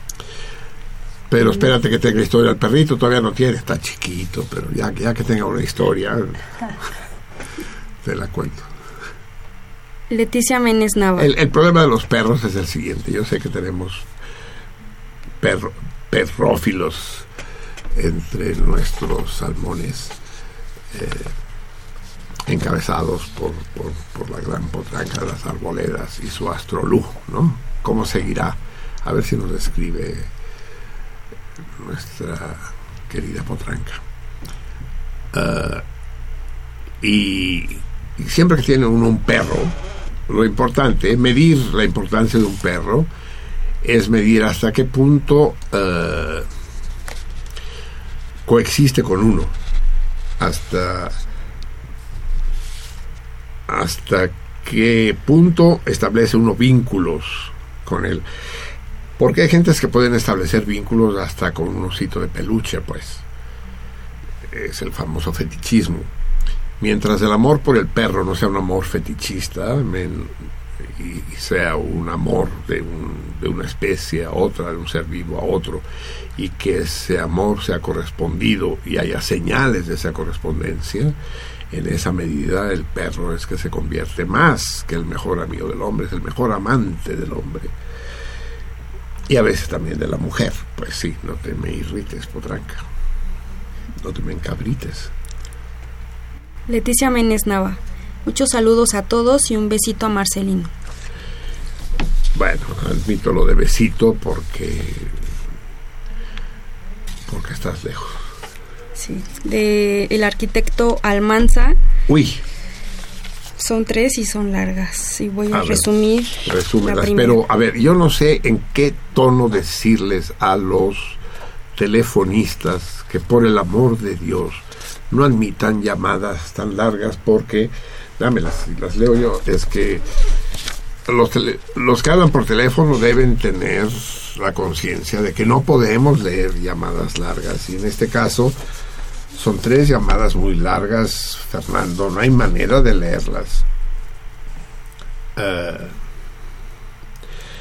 la primera dice, quiero felicitar a Marcelino y quiero retarlo en términos matemáticos. favor que me llame, porque no lo localizo. El problema matemático es inusitado. Te hablaré y hablaremos de matemáticas. Después dice, Estados Unidos no es el enemigo, tampoco el amigo. El enemigo es la ignorancia y el abuso que están algunos seres humanos. De acuerdo, hay, hay, hay distintos tipos de enemigos. El Zika es un enemigo, la chingunguña es otro enemigo, los gringos son otro enemigo y, y la ignorancia es otro. Pues sí, hay distintos tipos. Eh, ¿Cuántos son los créditos académicos para obtener la licenciatura en matemáticas? Específico para cada carrera o las que recuerdes. Ah, de licenciatura en la UNAM. No, no recuerdo ninguno, hijo. La mayoría de las carreras de la UNAM, pues tienen ocho semestres y cada semestre son, digamos que 50 créditos. Entonces, debe ser unos 400 créditos en promedio, pero específicamente no te lo sabré decir. Y hay carreras especiales como la de medicina que se miden de otra manera. ¿Las de hoy? No, no, no, no calma. Antes Son todas de la semana pasada. Vamos a escuchar tantita música antes de seguir porque esto es un auténtico maratón. Eh, les voy a traducir una canción. Uh, una bellísima canción que desgraciadamente, a ver, alguno de los... ¿Ya apareció Roberto? Ah, ¿sí o no? Sí, eso quiere decir que sí. Entonces lo que vamos a hacer en lugar de, de, hacer una canción es comunicarnos con nuestro capsulista de hoy, el gran Roberto Rojo, que andaba perdido en la selva virgen, que dejó de ser virgen en el momento que él pasó por ahí porque no hay virgen que se resista a Roberto Borja, sea insecto, reptil o hierba. Eh, estás, estás en contacto, Roberto. Qué padre sería, ¿no, Roberto, que estuviéramos en los tiempos de, no de esta radio, sino de la radiotransmisión y tuviéramos que decir cambio cada vez que habláramos. Eh, Roberto, si me escuchas, éntrale, sumérgete en el, en el cardumen de salmones que te van a coger, a acoger, dije, entusiasmados. ¿Qué tal, mi querido Marcelino? Este, cambio. sí, pues, eh, perdón, llegué un poquito tarde ahora, pero tarde, pero sin sueño. Y pues un saludo a todos los salmones, un saludo al cardumen, que ya próximamente va a ser la, la celebración. Me encantaría estar con ustedes, pero seguro estaré eh, de alguna manera eh, contactándome desde acá del sureste mexicano, desde Quintana Roo. Y bueno, qué bueno que mencionaste ahorita esto de sumergirse junto con los salmones, porque de lo que les voy a hablar el día de hoy es de un animal muy particular. Este animal se llama la vaquita marina. La vaquita marina es uno de los mamíferos marinos en mayor peligro de extinción que hay en el mundo. ¿Y qué creen? Es un mamífero mexicano. Vive en el Alto Golfo de California y es una marsopa. ¿Qué es una marsopa? Una marsopa es eh, pertenece al grupo de los cetáceos. En los cetáceos están las ballenas, los delfines y las marsopas. La vaquita marina es una marsopa. Es una marsopa pequeñita que mide alrededor de un metro cincuenta. Es una cosa preciosa, increíble y, pequeñita que, que, siempre ha vivido ahí en el Alto Golfo de California, lo que yo le llamo la axila de México. Si pensamos en el mapa del país y vemos el brazo grande de la península de Baja California, justo en la parte de la axila, que es el, eh, el Alto Golfo la de, de, este mar, allí es donde habita y ha habitado siempre la vaquita marina. Ese animal vivía muy feliz en este lugar hasta que en los años 50 se les ocurre a nuestros vecinos los gringos construir una presa gigantesca que es la presa de Hoover para generar energía eléctrica para esta ciudad eh, fenomenal y, y pues idílica para muchas personas de ensueño que es la ciudad de Las Vegas, un oasis, un espejismo en medio del desierto que necesita mucha energía. Para lograr capturar y, crear toda esta energía, se embalsa el, río y se, se hace la presa Hoover, desde entonces comienzan los problemas para este mamífero bonito que es la vaquita marina, ya que los nutrientes que de manera natural siempre llegaron al Alto Golfo de California, pues eh, dejaron de, correr de, de, esta manera, perturbando de manera intensa y fuerte el ecosistema en este lugar. Ese fue el comienzo del declive de este animal.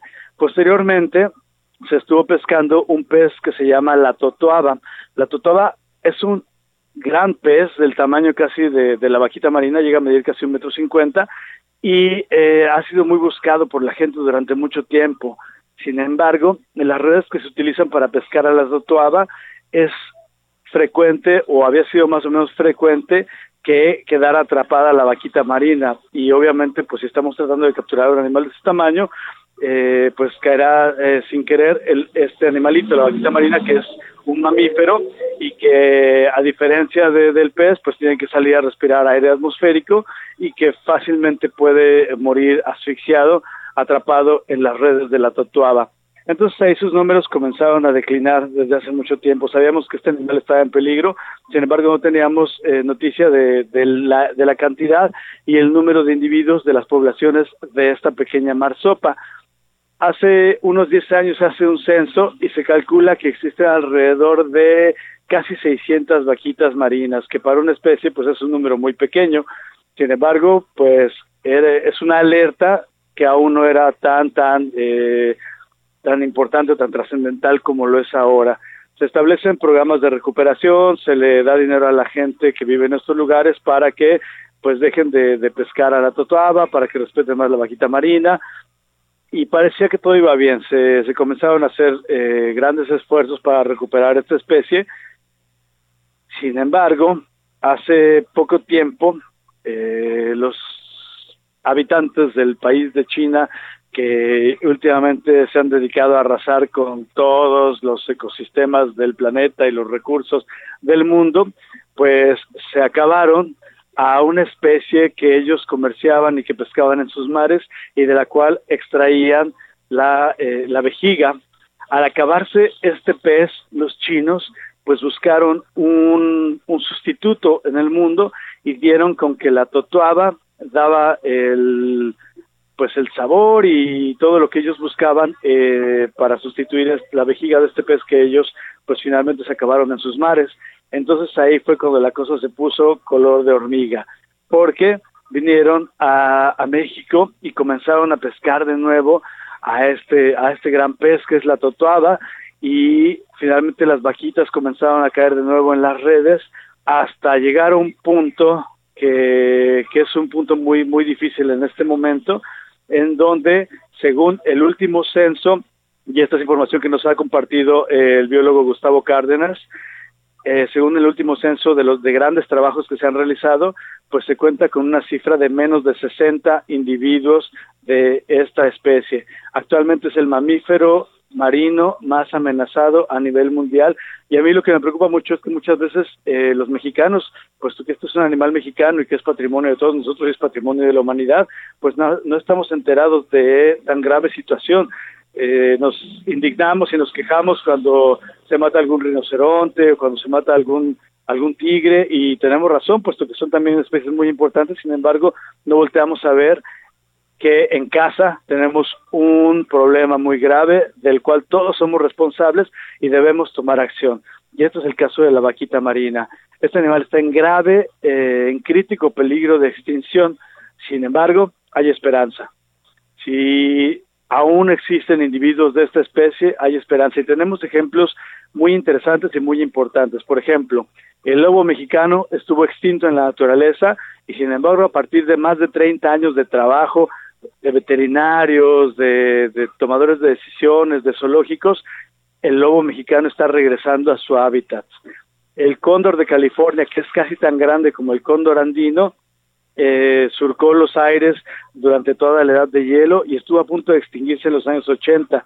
Sin embargo, a partir de, trabajos muy intensos de recuperación de esta especie.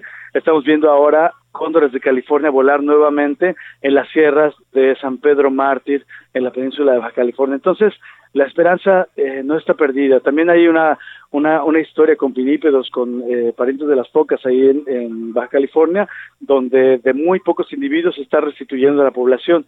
Es decir, si nos ponemos las pilas, si conocemos, si comprendemos y sobre todo si apoyamos la protección y de esta especie tan importante, pues creo firmemente que lograremos rescatarla de las garras de la extinción. Y esa es una chamba, es una labor que tenemos todos los mexicanos, ya que como les dije, este animalito vive en nuestro país y pues es nuestra responsabilidad, ya que es patrimonio no solo de nosotros, de todo, sino de toda la humanidad. Los invito a buscar imágenes de la vaquita marina, que son muy escasas, puesto que hay pocos individuos en un territorio tan grande, sin embargo, una vez que la vean se van a enamorar de este animalito tan, tan bonito, tan interesante y que depende tanto ahora de nosotros. Tenemos que ponernos las pilas y voltear a conocer, a ver y a rescatar la vaquita marina. Y bueno, pues eso es de lo que les quería comentar esta noche. Eh, hay esperanza, hay mucho por hacer, la cosa es conocer, tener estos espacios eh, abrir los sentidos, ponernos las pilas y finalmente trabajar mucho para tener un mundo igual que lo conocimos y si se puede, más bonito. Les mando un fuerte abrazo esta noche y pues nos escuchamos pronto. Muchas gracias Marcelino, les mando un abrazo a todos los salmones, a todo el cardumen y nos escuchamos para acá próximamente. Buenas noches.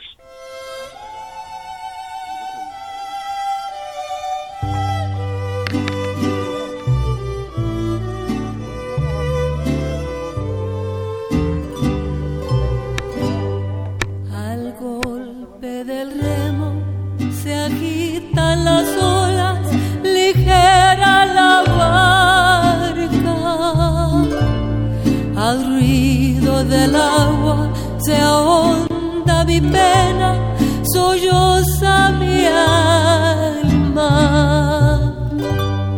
Por tantos pesares, mi amor angustiado, llorando te llama.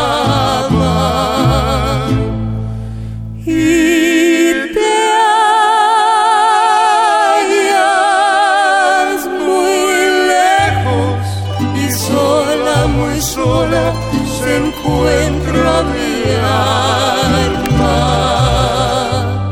Cansado viajero que tornas al puerto tierras lejanas.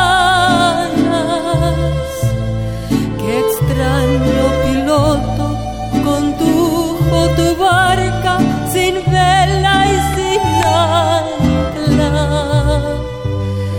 ¿De qué región vienes que has hecho pedazos tus velas tan blancas?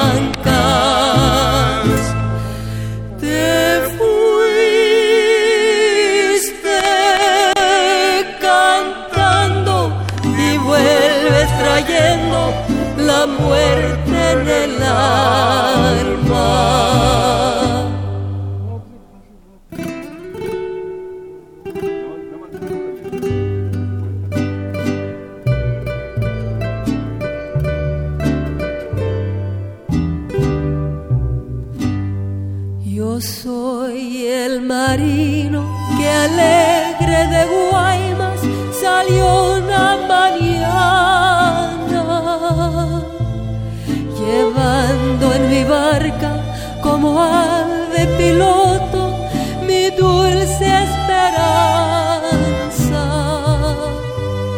Por mares ignotos mis santos anhelos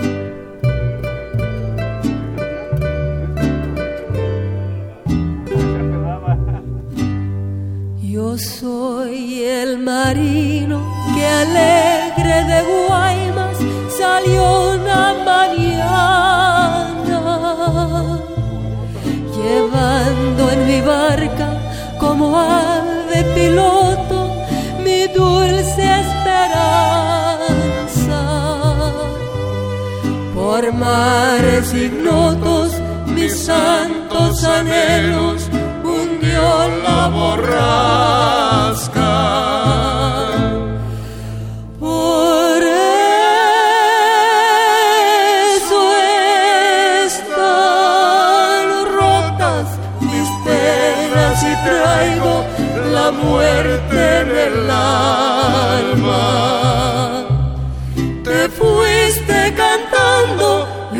vuelves trayendo la muerte.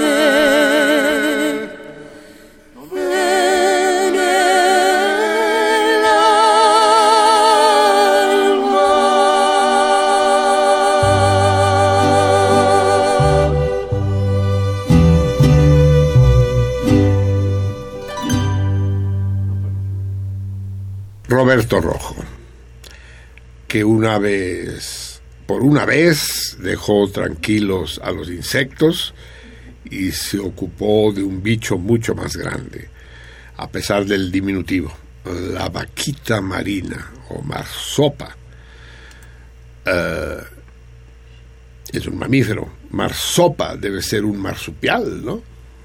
Por el, por el nombre y, y nos, nos entristeció a todos con este panorama dramático, a pesar de que,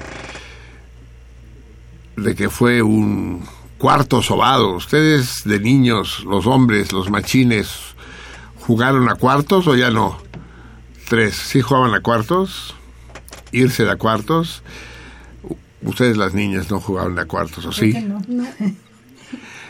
ir, jugar de a cuarto era llegar y agarrar a un cabrón desprevenido y a, acomodarle un chingadazo con el puño en el hombro, ¿no? Cuartos. Entonces, para que no le dieran a uno, para si estaba uno valido de cuartos, si se llevaba uno de a cuartos. Por eso cuando dos personas son muy íntimas y no tienen ningún tipo de resquemor la una con la otra, decimos se lleva llevarse de a cuartos, se llevan de a cuartos.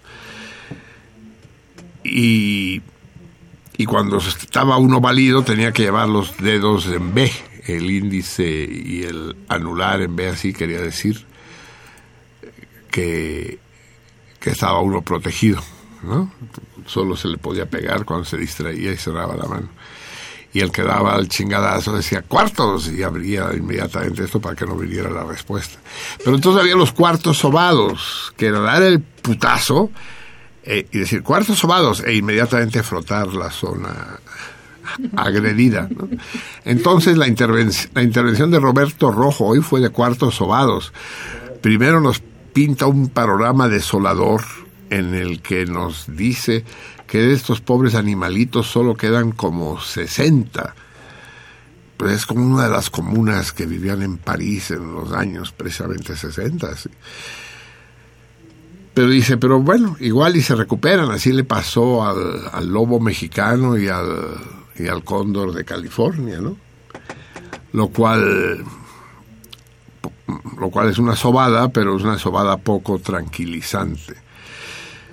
En fin, así está el mundo, pues, eh, como dije al principio del programa, si los serenos están desapareciendo, desapareciendo pues eh, tampoco es extrañar que desaparezcan también las vaquitas marinas. Y acompañamos al conmovedor manifiesto de Roberto Rojo con la barca de Guaymas, porque las vaquitas están precisamente en el Golfo de California igual que el cóndor. Y a lo mejor esta barca de Guaymas iba a pescar vaquitas, la hija de la chingada. Una de las canciones más tristes, si no la más triste que haya sido compuesta nunca en el mundo entero. En la extraordinaria, pero fuera de serie versión de Linda Ronstadt, a la que escuchamos hace poquito, muy poquito, cantando la calandria. Pero no encontré otra canción, por fortuna, que hablara del mar, de las barcas en el Golfo de California. Gracias, Roberto. Tus intervenciones son siempre una fiesta, aunque la fiesta, como esta vez, haya sido una fiesta triste. La una de la mañana con 15 minutos. Amigos, tengo que volver a anunciar que renuncio a leer la entrevista con el doctor Jaume sobre qué es, porque se me volvió a echar el tiempo encima y porque además no tuve la precaución de avisar a mis amigos catalanes, recordarles que hoy la leeríamos.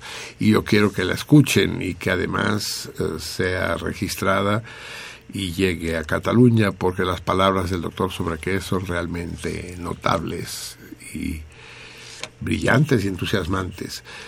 Así que Vicens, amigos, la semana que viene va sin duda y va a ir temprano. Va a ir por ahí de la inmediatamente después del vuelo del Arcángel. Eh, vendrá la entrevista con el doctor Jaume sobre qué es. No hay gran prisa porque, como ya les dije a ustedes, la cuestión catalana está en pleno hervor desde hace años y va a hervir cada vez más hasta septiembre del año que viene en que se va a realizar por las buenas o por las malas el referéndum de independencia. Referéndum que a todas luces se va a ganar. Pero, en fin, el pedo del voto, el pedo de los comicios, el pedo de la cuantificación de la razón tiene siempre sorpresas. Ya, ya hablaremos de ello dentro de un momento. Tenemos que hablar de Colombia, tenemos que hablar de los Estados Unidos, en donde en ambos lugares eh, son protagonistas los, los procesos comiciales, unos porque ya pasaron y los otros por venir. Pero antes vamos a ver qué nos dijeron ustedes eh, la semana pasada a través de Facebook. De Facebook. O Carlos de, López López, ambos. Ajá. Sí. Carlos López López dice, el jueves hubo reunión de consejo técnico en mi escuela y mis amadísimos compañeros del CENTE aprobaron, no aprobaron ningún plan de recuperación de clases. Después Mark... Pero ¿de qué escuela? No dice. No, no dice de qué escuela. Y dice mis compañeros, o sea, que es... compañeros de CENTE. No me interrumpas. No. Cuando yo interrumpo, tú no hablas. Sí. Eh, no dice si, si es un profesor, probablemente lo es, si dice sus compañeros del, del centro de la CENTE. Decente. De No, decentes Cente. no son, pero, Ja, Pero así dice, decente. No dice, no dice ni pero de la ni CENTE, de CENTE con C o con S. con C. De la CENTE, de la coordinadora, pues. Sí, no, que mal, que, es que yo insisto, yo estoy de acuerdo con la huelga de la CENTE, 100%, yo estoy a favor de que no den clase. Es, es, es realmente una bendición para los niños que estos orangutanes no les den clase, hombre. Lo peor que podría pasar es que regresaran a las aulas y empezaran a darle clase a los niños. Pero ¿qué les han hecho estas pobres criaturas para merecer semejante martirio? No, no, no, que no les den clase, que los de la gente se dediquen a lo suyo, que es asaltar oxos y a cerrar autopistas. Así está bien, así está bien, dejémoslo así que los niños retosen en los patios o que, o que se consigan profesores que vayan a darles clases, pero no los de la CENTE, no, no, esos no. Esos ya, ya demostraron a todas luces que no, su vocación no es el, el de ser los mentores de las futuras generaciones. No, no, no. Eh, síganles pagando para que no la hagan de pedo, pero que páguenles, o sea, que haya un sueldo por la toma de autopistas. Por ejemplo, tomar eh, la autopista del Sol, 100 pesos por cabeza y por hora. Tomar una federal, 50 pesos por, por hora, por cabeza y por kilómetro. Así, atacar un Oxxo, 10 pesos más una, un Boeing y una bolsa chica de sabritas. Y así, y así los, y así los tenemos, y así los llevamos. Que no regresen a las escuelas, por favor. Señor Nuño, señor Peña, si tienen un dedo de frente, no les permitan a estos güeyes regresar a las escuelas. Por, parece que regresen, regresen. No, no, no, no, no, así están bien. Que sigan en los campos, en las carreteras, es lo suyo. Son, son como cabras monteses, cabrones monteses.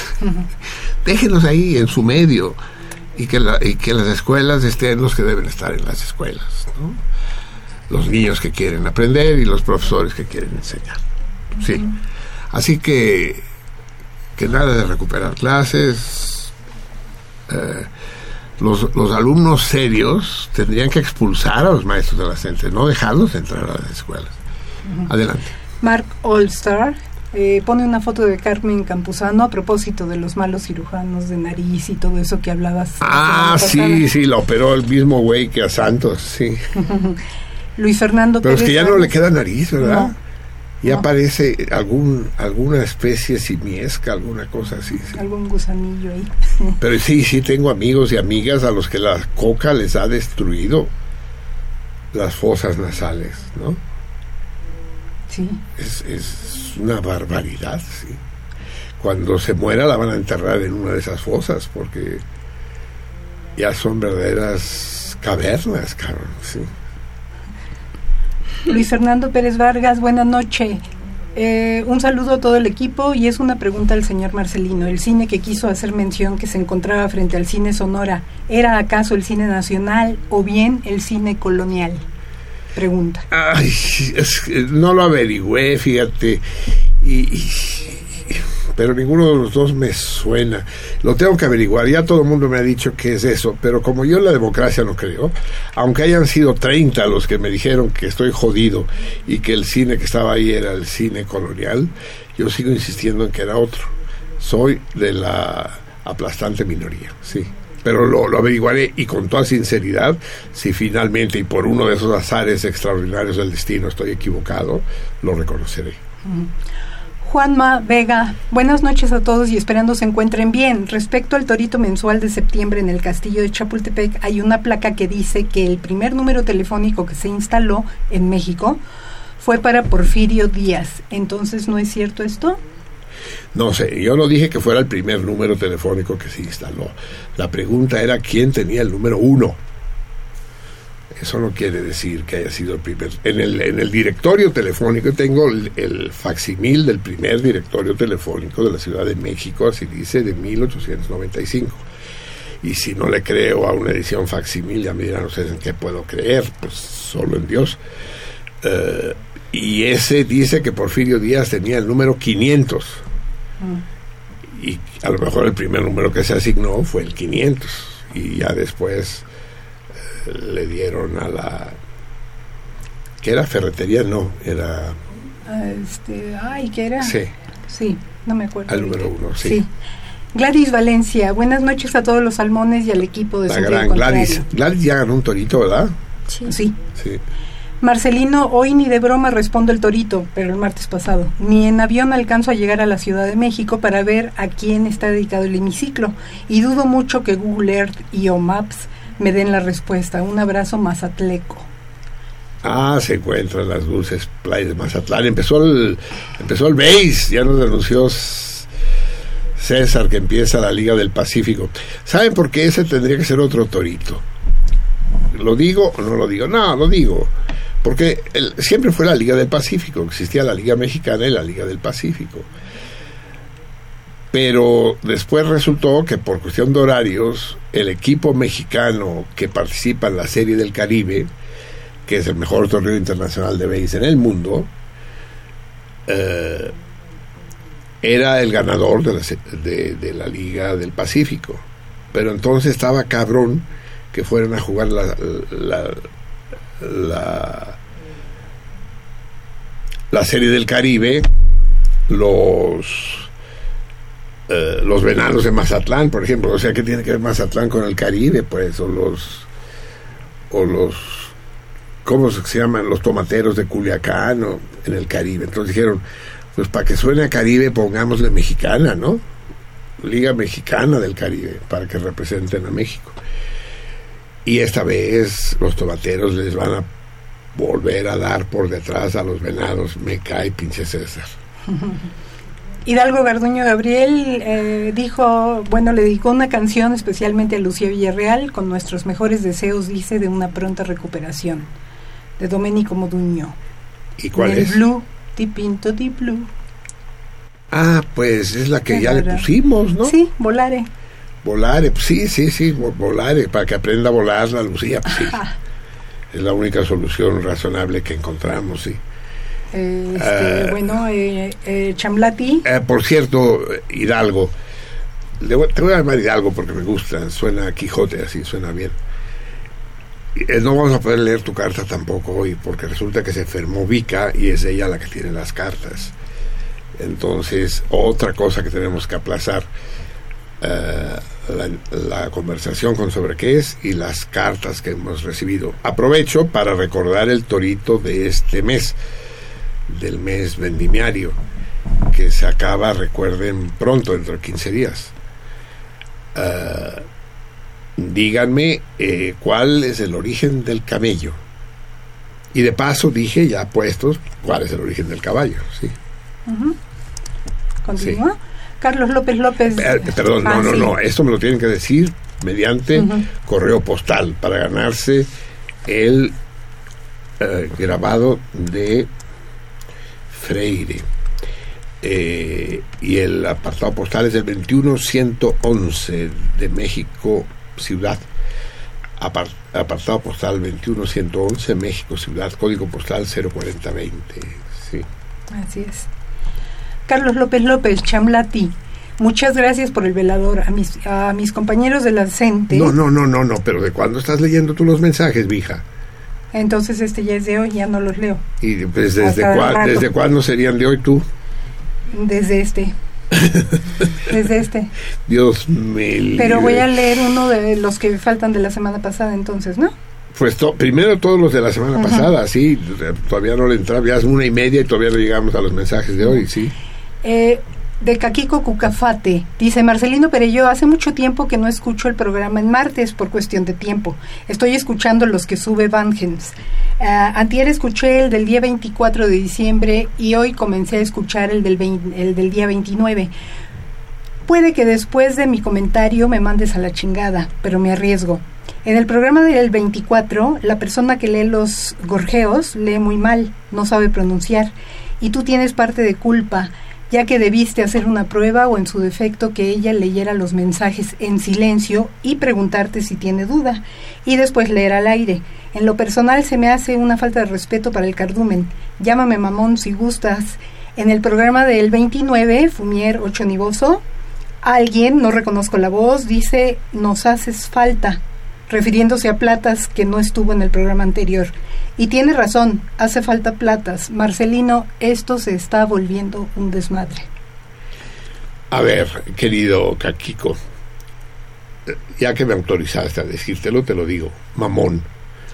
Ahora no te mando a la chingada, en absoluto. Tienes todo el derecho del mundo, y más en este espacio que es tuyo, de tener las opiniones eh, que te parezcan convenientes, sin duda.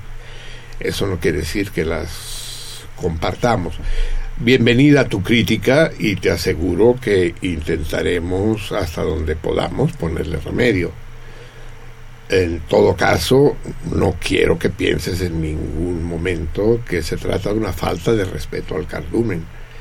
Dios nos libre, que el Dios de los ateos nos libre. No hacemos las cosas a toda conciencia y, y vive Dios que quisiéramos hacerlas mucho mejor. Lo que sucede es que la estructura del equipo, el formato del programa son difíciles. Volvemos a, aquella diferencia que establecía Edgar Allan Poe en el doble asesinato de la calle del amor. No siempre lo simple es fácil y hacer sentido contrario no es fácil. Eso sí, te lo aseguro. Y, cometemos errores y en las pausas donde hay música grabada, aquí arde Troya. Y van y vuelan gritos y mentadas y microfonazos. Eh, tampoco, tampoco tanto. pero, pero sí, yo sé que podemos hacer. Si, si, la idea es que podemos hacer las cosas mejor, te diré que sí. Eh, si, si me dices que Platas eh, era un. fue no sé si decirlo en pasado o en presente, fue, este paréntesis, es uno de los integrantes eh, principales del programa, te diré que sí, que lo es, y que el primero en lamentar su ausencia soy yo. Pero eso no va en detrimento, ni mucho menos al papel que juegan los otros integrantes. ¿Eh? Aquí no tenemos una tabla de posiciones, ni ni nos calificamos los unos a los otros. Cada uno de nosotros hace lo que hace y, y lo hace lo mejor que puede, lo hacemos lo mejor que podemos y no hay ninguno de nosotros que pueda eh, echar la primera piedra al otro. Eh, yo personalmente, y no estaría mal que tú también, agradecieras el esfuerzo que hace toda esta caterva de muchachos de organizar el programa, no solo las noches de los martes, sino que el trabajo se alarga toda la semana eh, de esta de esta rumfla de desbalagados que, que hacen el programa sin otra gratificación que el, que el placer de hacer algo que los divierte, los emociona y que creen justo y padre. Este agradecimiento eh, lo llevo en lo más profundo del corazón y pocas veces lo hago público. Y no estaría además que tú y los otros radioescuchas eh, lo compartieran.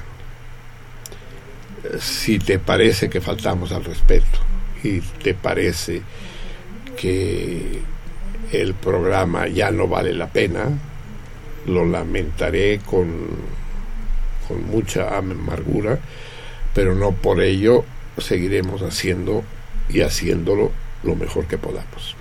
Kakiko. Ahora voy con Twitter. Sí. Si tú me permites, sí. A Caxbo7 Dice, muy buena la cápsula de hoy, del martes pasado. Buenas noches, amigos salmones. El martes pasado fue Raúl. Eh, fue Osiris. No. ¿Fue Raúl? Producción, puta madre, es que... Según yo fue Osiris. Osiris, ¿por qué no te emputas con los de producción, por ejemplo, Kakiko? Porque no los oye, cabrón. La cápsula. La cápsula. ¿No estás oyendo el programa? La del martes pasado. Sí. Fue de Raúl. Raúl, Raúl fue, sí, sí. ¿Qué? No. ¿No, ¿No qué? No. No. bueno, y dice que muy buena la cápsula. Buenas noches, amigos salmones. Espero el toro a ver si la adivino. Y pone un video del bombardeo de Barcelona en 1937. Comparte. Sí, que por cierto que yo me equivoqué, ¿eh? eh me, me, tomé la molestia de hacer algo que no había hecho nunca para ver las fechas exactas de los bombardeos a Barcelona. Y fueron en realidad en el 38. Fueron enero y marzo del 38. Primero de la aviación italiana y después de la aviación alemana, la Luftwaffe. Ernesto Bernal. ¿Qué onda con platas? Ya mejor pongan de nuevo a Emiliana. Sí, es que falta poco para que regrese Emiliana. No sé, yo sigo con la esperanza de que lo volvamos a tener pronto entre nosotros, pero pues ahora sí, eh, ahora sí que mejor esperamos. Y el primero que debe esperar con prudencia soy yo. Rogelio Gil, respecto a los presidentes demócratas y republicanos, Polk, aquel que le declaró la guerra a México en el 46, era demócrata. Sí, no, pues sí, no, no hay a quien irle, sí. Fernando Escalona, Criminales, Bombardeo de Barcelona, comparte el mismo video. Eh, saludos, besos y abrazos a todos los salmones.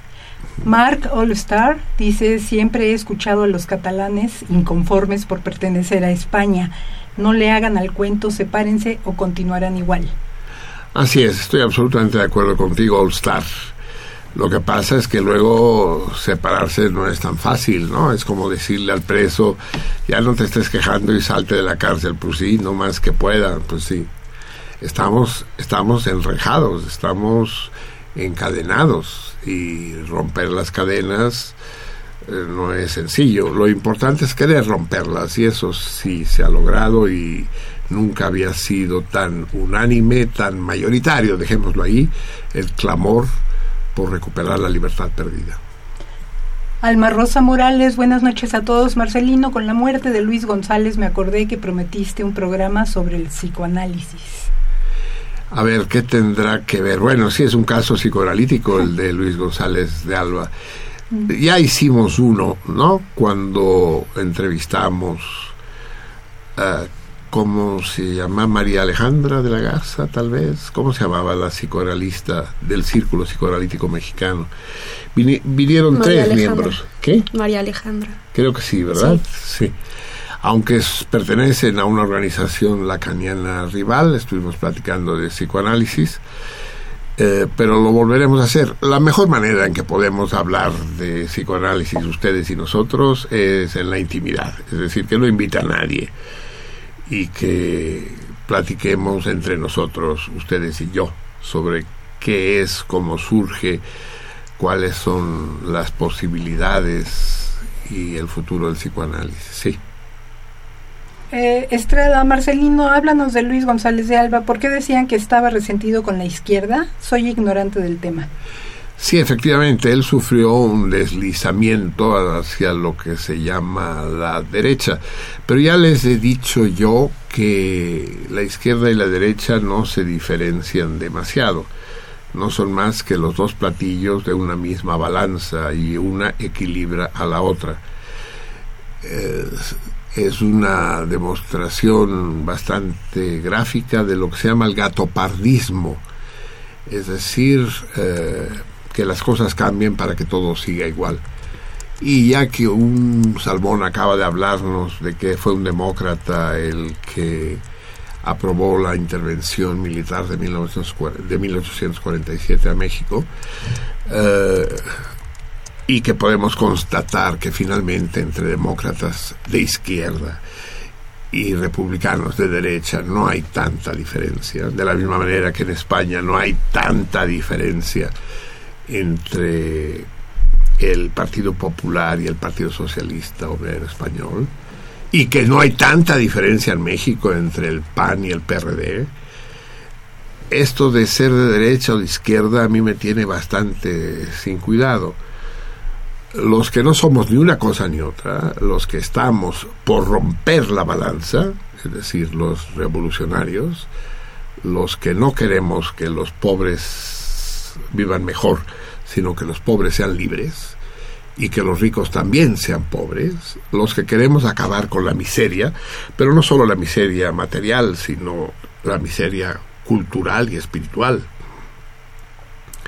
Un, una persona que se pasa el fin de semana eh, viendo en su pantalla de 200 pulgadas HBO es un miserable, es un pobre miserable.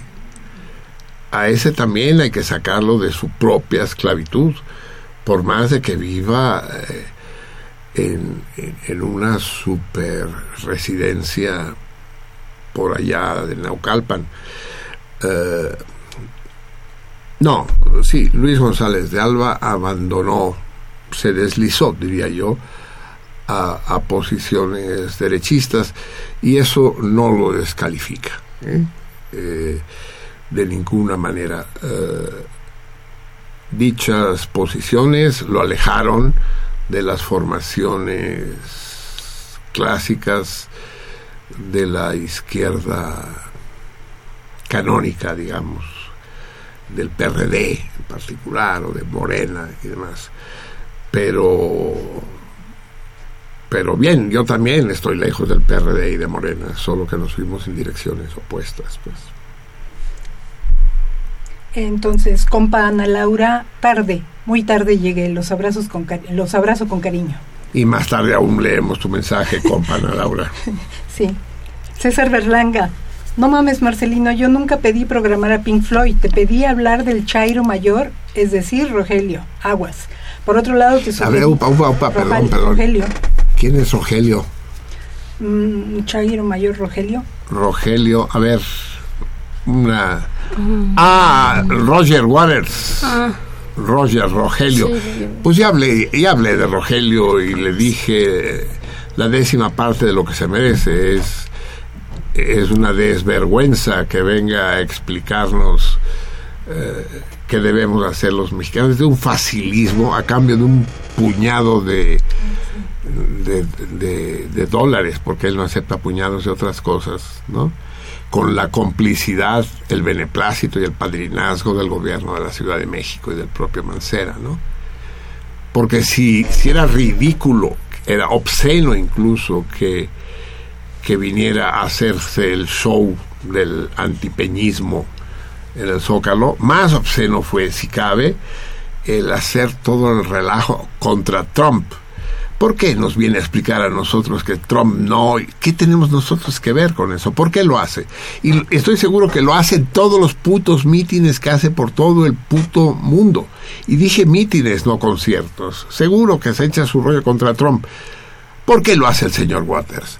porque vende, porque sabe que eso vende, que eso la gente, su gente, su público esclavo, al que no voy a calificar, compra. Y le encanta que le miente la madre a Trump. Y que lo siga haciendo y que siga tomándole el pelo a los güeyes que pagan miles de pesos por irlo a ver o, o se pasan 24 horas cagándose de frío en el zócalo para poderlo ver durante hora y media es absolutamente inmoral. Y miren que Pink Floyd es uno de los conjuntos de rock, primero de los pocos de los que me sé su nombre. Solo sé el nombre de tres o cuatro. Y ese es uno.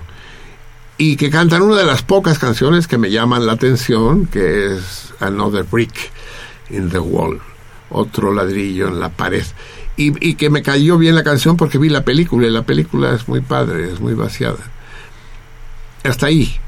Pero de ahí a alabar la personalidad del señor Waters, el señor Waters acabó con Pink Floyd, de la misma manera que John Lennon acabó con los Beatles. Eh, y, tan detestable es Roger Waters como John Lennon. El, el, trabajo de Lennon en solitario, musicalmente hablando, es penoso y su historia con la japonesa fea, peor. Eh, en fin, pero ya le tocó, ya salpiqué al pobre John que no tiene vela en este entierro. Pero, pero ya te hablé, César, del Rogelio, y podría hablar mucho más, pero es que se nos va el programa. Y dice, por otro lado, te sugerí tocaras el tema del ataque al pelotón del ejército en Culiacán. Lo toqué, cabrón, lo toqué.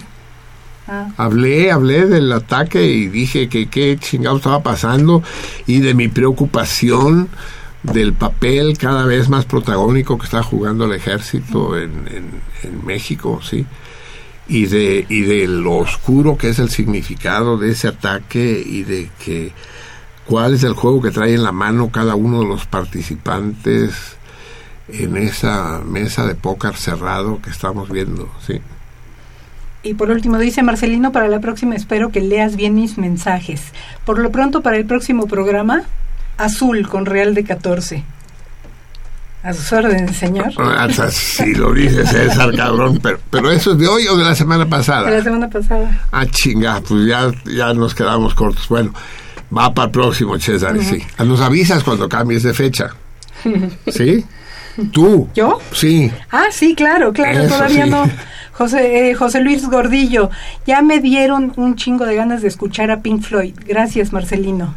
Ah, pues fíjate que espérate sentado para por aquello de las varices. Tony Marpac le re- responde a Rogelio Gil. Dice, sí, recuerdo bien, era republicano y tanto como el Grant, como tanto él como Grant apoyaron al gobierno liberal mexicano. Esto es para responder al tuit 3. Ya, ya, sí, olvídalo, sí. Ajá. Y después, este Tlacuache dice, por Civica no me lee. Marcelino, ¿te Por cívica, a ver, Sí, es- aquí dice, Es que si dices cívica, parece que estés hablando de civismo. Por cívica. por Civica no me lee. Sí. ahora sí me bloquean. Así dice el tlacuache. Y después... cívica, a ver, es que no, cívica no espérate, espérate, no, es que no entiendo nada. Si yo no lo entiendo. Ah, es que lo comparte con A. Uroboro. Es que, a ver, no, no se entiende lo que estás diciendo, la Lo, por- probablemente no se entiende lo que dice Tlacuache, pero, Mm, sí. Ah, dice, ahora sí me bloquearán, pues. pero ¿qué, a ver, ¿qué, pasó te antes? el- ah, es todo que- eso no fue tweet. Ah, ese fue el ver, pero, y ver, después a- viene... oh, ay, Dios mío, aguanta, aguántame, aguántame. O sea, o sea, sí, como se dice en buen español, que vas a empezar a leer tweets. Ya, Gorjeos. todos estos son gorjeos. Ah, yo no me había enterado. Sí, todos estos son ya, ya gorjeos. no estamos en Facebook. No, ya no, ya no, ya no. Ya leímos los Facebook de hoy. Ya. No, los del martes pasado. Me voy a volver loco. Los del martes pasado Eso. y los gorjeos del martes pasado y este es el último que falta por leer. Ah, es un gorjeo, un trino de el martes pasado. A ver, espérate ya que digo trino porque se me va a olvidar. Eh, eh, tenemos... eh, bueno, no tiene que ver con trino, pero igual se me va a olvidar. Tenemos un regalo para todos ustedes, amigos, que son tres ejemplares del libro que ya regalamos aquí otra vez cuando estuvo el autor con nosotros, junto con la reina del albur y con, con el que debería ser considerado el rey del albur, Ramón Córdoba, el gerente de Random House Editores. Tenemos tres ejemplares del libro Chiquita y no te la acabas, guía práctica del albur escrita por este experto que es Martín Durán y que nos regaló tres ejemplares y que vamos a regalar a las primeras tres personas que los pidan después de que yo haya dicho la sílaba ya en medio de un silencio.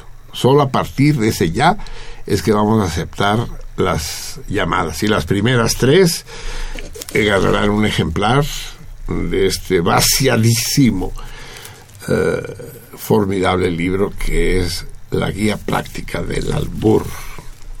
Bien, pero además eh, es necesario que anunciemos dos eventos y vamos a anunciarlos una vez. Por un lado, la presentación de este libro, del Chiquita y no te la acabas, eh, tendrá lugar este sábado a las 2 de la tarde en la Galería José María Velasco, en Peralvillo 55 a huevo, donde si no, en la colonia Morelos, al ladito de Tepito. José María Velasco.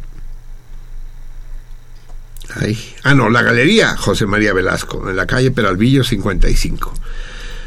Colonia Morelos. Y van a participar Ramón Córdoba, que acabo de mencionar, una fiera.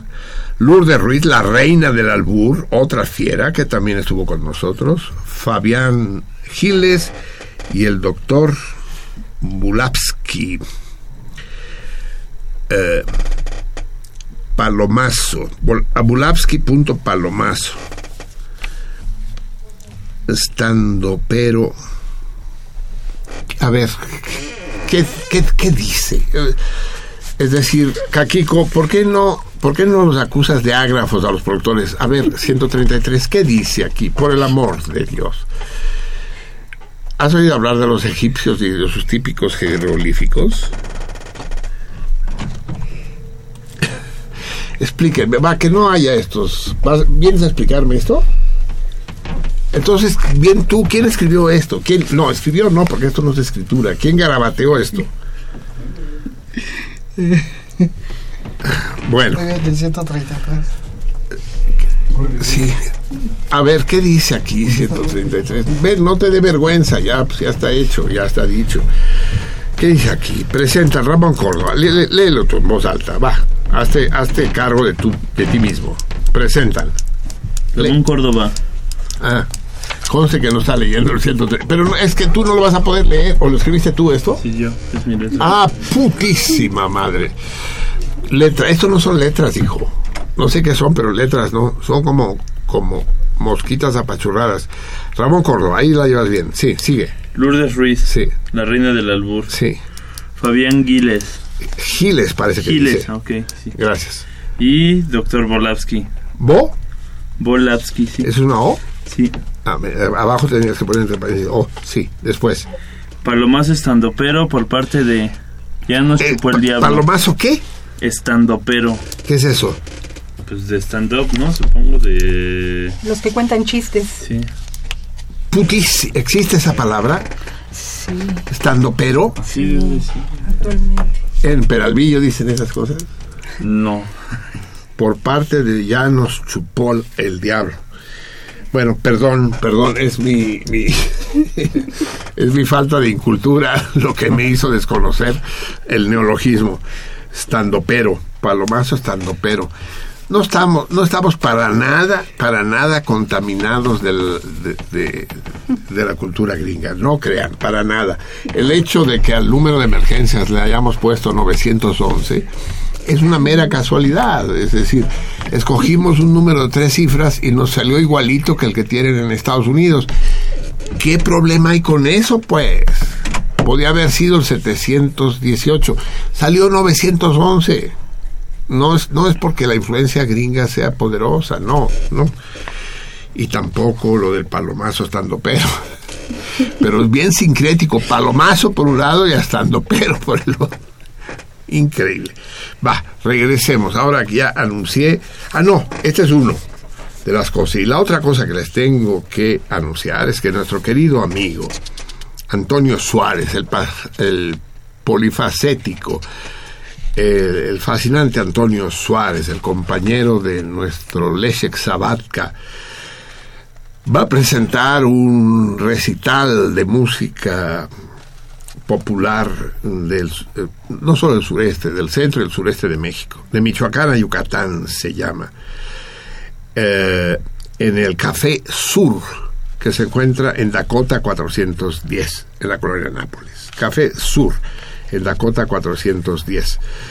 Es también el sábado 15 de octubre y es a las 20 horas. O sea, primero se van a Tepito, a Peralvillo, y después de la noche a toda madre cenan en, en la Nápoles, que hay lugares magníficos, y se van al recital de Antonio Suárez a las 20 horas en el Café Sur de Dakota 410. Pueden reservar, porque es un lugar pequeño, reserven al siguiente teléfono si quieren ver este espectáculo fuera de serie, al 55 36 07 12. 55 36 07 12. Y vaya y llévenle un enorme abrazo a Antonio y a de parte de toda la banda de sentido contrario. Eh, ah, ot- ot- otro más. Y también el sábado, Car. Eh, sí, pero eh, eh, la función de cabaret Vivas del Corredor en nuestra casola, en el restaurante El Orfeo, se presenta Vivas de Corredor con la gran, con la incomparable, con la seductora Adriana Moles, la molecita. Es este sábado a las siete y media. Eh, eh, no dejen de asistir. Si no pudieran llegar, si se les acumula todo, entonces pueden ir ese mismo sábado, pero a las 10 de la noche, al, al bar, al cabaret Yucali, que está en Amberes 61. en plena zona rosa, donde presenta la misma Adriana otro show distinto. Eh, el, el cabaret de los refugiados. De hecho, pueden empalmar. Escojan ustedes. Pueden ir a, los, a las tres cosas o escoger una de ellas. Eh,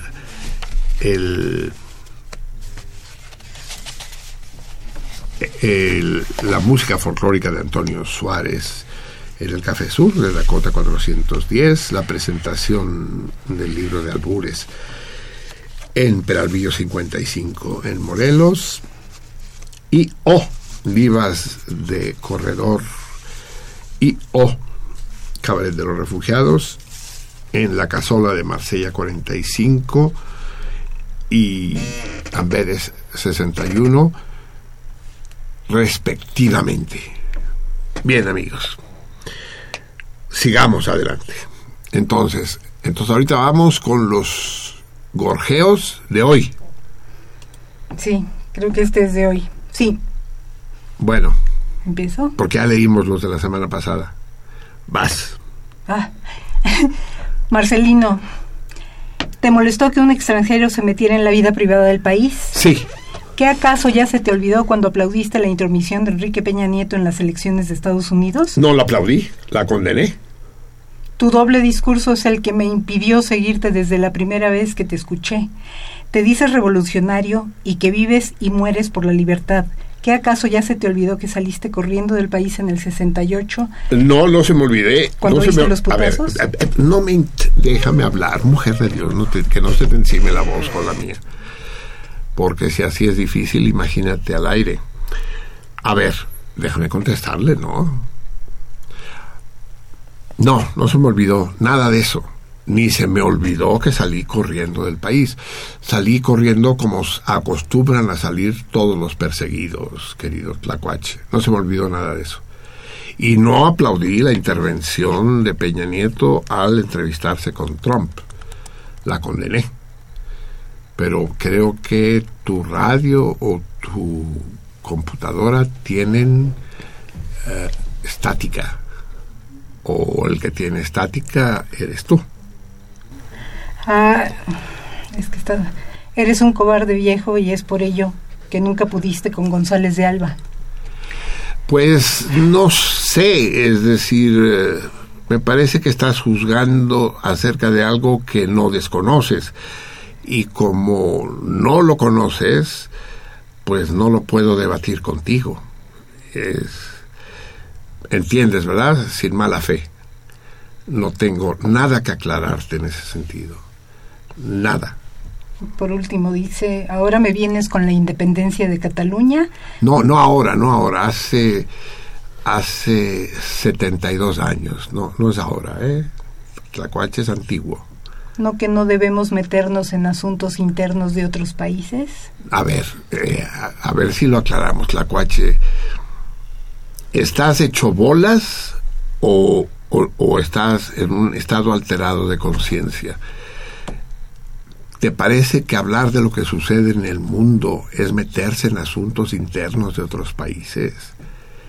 ¿Te parece que hablar de lo que sucede en Colombia o de lo que sucedió en Brasil, de lo que sucede en Estados Unidos o en Siria es inmiscuirse en asuntos internos de otros países? ¿Eso crees, Tlacuache?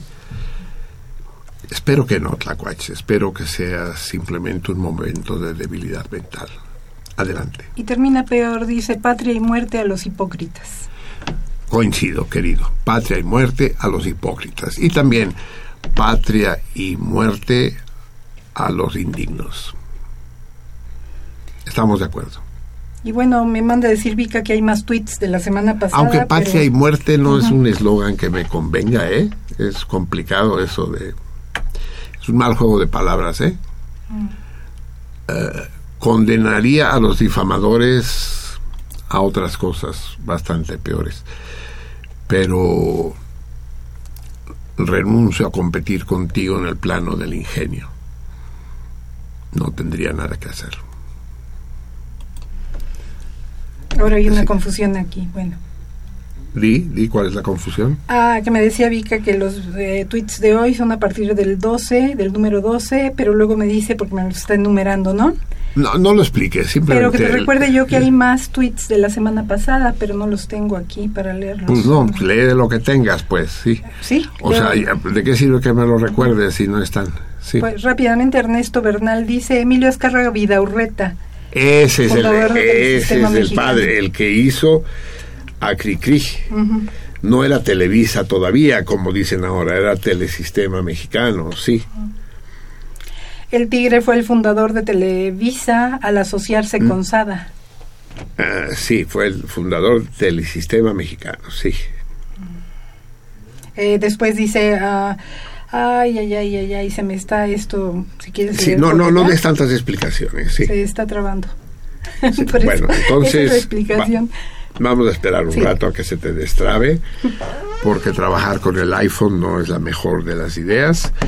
Y vamos a escuchar tantita música. Déjenme encontrar música adecuada. Eh, tendríamos que leer. Lo que pasa es que ya son las 2 de la mañana y si nos aventamos la lectura va a quedar poco tiempo. Pero vamos a aventarnos la lectura, va, porque ya la semana pasada no hicimos lectura, quedan muchas cosas por decir, demasiadas. Voy a pedir que el programa pase diario y que el horario se alargue de las once y media de la noche a las once y media de la mañana. Ah, ¿No? ¿Sale? ¿Cómo ven? Sale. Dicen que sí. Va, entonces eh, vamos a leer a alguien que creo que no hemos leído has- hasta ahora. Lo vamos a leer si encuentro el disco, pero es que no lo veo. Eh, ¿Dónde está el disco? Aquí. Vamos a leer, vam- vamos a leer a Borges y vamos a leerlo acompañado nada menos que de Astor Piazzolla, un gran argentino sobre otro argentino. Astor Piazzolla desde el principio. Astor Piazzolla interpretado nada menos, ya que no está Platas con nosotros, evoquémoslo escuchando el cello, el cello incomparable de Yo-Yo Ma. Son distintas las piezas que, es- que escucharemos. Escucharemos sobre todo el Libertango y el Tango Suite. Vamos a ver hasta dónde llegamos. El cuento que vamos a leer de Borges es agarrar donde lo tengo es el informe Brody. Eso es. El informe Brody. Aquellos que ya lo conocen ya se están relamiendo y que da lugar a un torito interesante pero que dejaremos para la próxima para la próxima semana. Recuerden una vez más que en un momento dado diré ya en medio de un silencio para que puedan ustedes eh, hablar por teléfono y llevarse uno de los tres ejemplares que tenemos de regalo del libro de albures, la guía práctica del albur de Martín Durán que será presentado en Tepito a las dos y media en Peralvillo 55 este sábado. Ya. A continuación, vamos a leer pues el informe Brody, eh, acompañado por Astor Piazzolla al cello. Adelante, Jorge Luis, o José Luis, como diría el primer mandatario de la República no hace demasiado tiempo.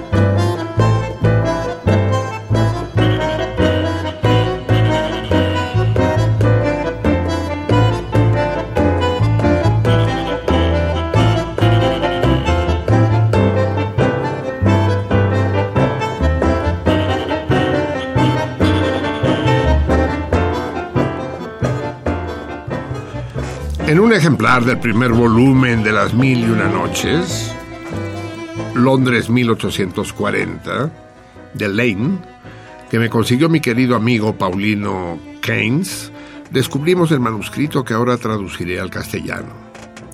La esmerada caligrafía, arte que las máquinas de escribir nos están enseñando a perder, sugiere que fue redactado por esa misma fecha. Lane prodigó, según se sabe, las extensas notas explicativas. Los márgenes abundan en adiciones, en signos de interrogación y alguna vez en correcciones, cuya letra es la misma del manuscrito. Diríase que a su lector le interesaron menos los prodigiosos cuentos de Sherazada que los hábitos del Islam. De David Brody, cuya firma exornada de una rúbrica figura al pie, nada he podido averiguar, salvo que fue un misionero escocés oriundo de Aberdeen que predicó la fe cristiana en el centro de África y luego en ciertas regiones selváticas del Brasil, tierra a la cual lo llevaría su conocimiento del portugués. Ignoro la fecha y el lugar de su muerte. El manuscrito, que yo sepa, no fue dado nunca a la imprenta. Traduciré fielmente el informe, compuesto en un inglés incoloro, sin permitirme otras omisiones que las de algún versículo de la Biblia y la de un curioso pasaje sobre las prácticas sexuales de los yahús que el buen presbiteriano confió pudorosamente al latín. Falta la primera página.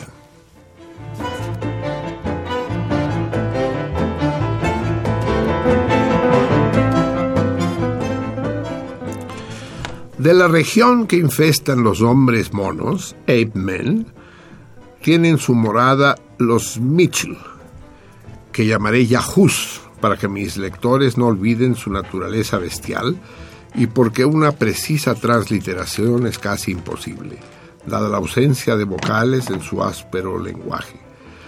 Los individuos de la tribu no pasan, creo, de 700, incluyendo los Nr, que habitan más al sur entre los matorrales. La cifra que he propuesto es conjetural, ya que con excepción del rey, de la reina y de los hechiceros, los yahús duermen donde los encuentra la noche, sin lugar fijo. La fiebre palúdica y las incursiones continúan y los hombres monos disminuyen poco a poco su número. Solo unos pocos tienen nombre. Para llamarse lo hacen arrojándose fango, He visto asimismo a yahús que para llamar a un amigo se tiraban por el suelo y se revolcaban. Físicamente no difieren de los crow, salvo por la frente más baja y por cierto tinte cobrizo que amengua su negrura. Se alimentan de frutos, de raíces y de reptiles. Beben leche de gata y de murciélago y pescan con la mano. Se ocultan para comer o cierran los ojos. Lo demás lo hacen a la vista de todos, como los filósofos cínicos. Devoran los cadáveres crudos de los hechiceros y de los reyes para asimilar su virtud. Les eché en cara esa costumbre. Se tocaron la boca y la barriga, tal vez para indicar que los muertos también son alimento. Oh, pero esto acaso es demasiado sutil para que yo entendiera que todo lo que comemos es, a la larga, carne humana.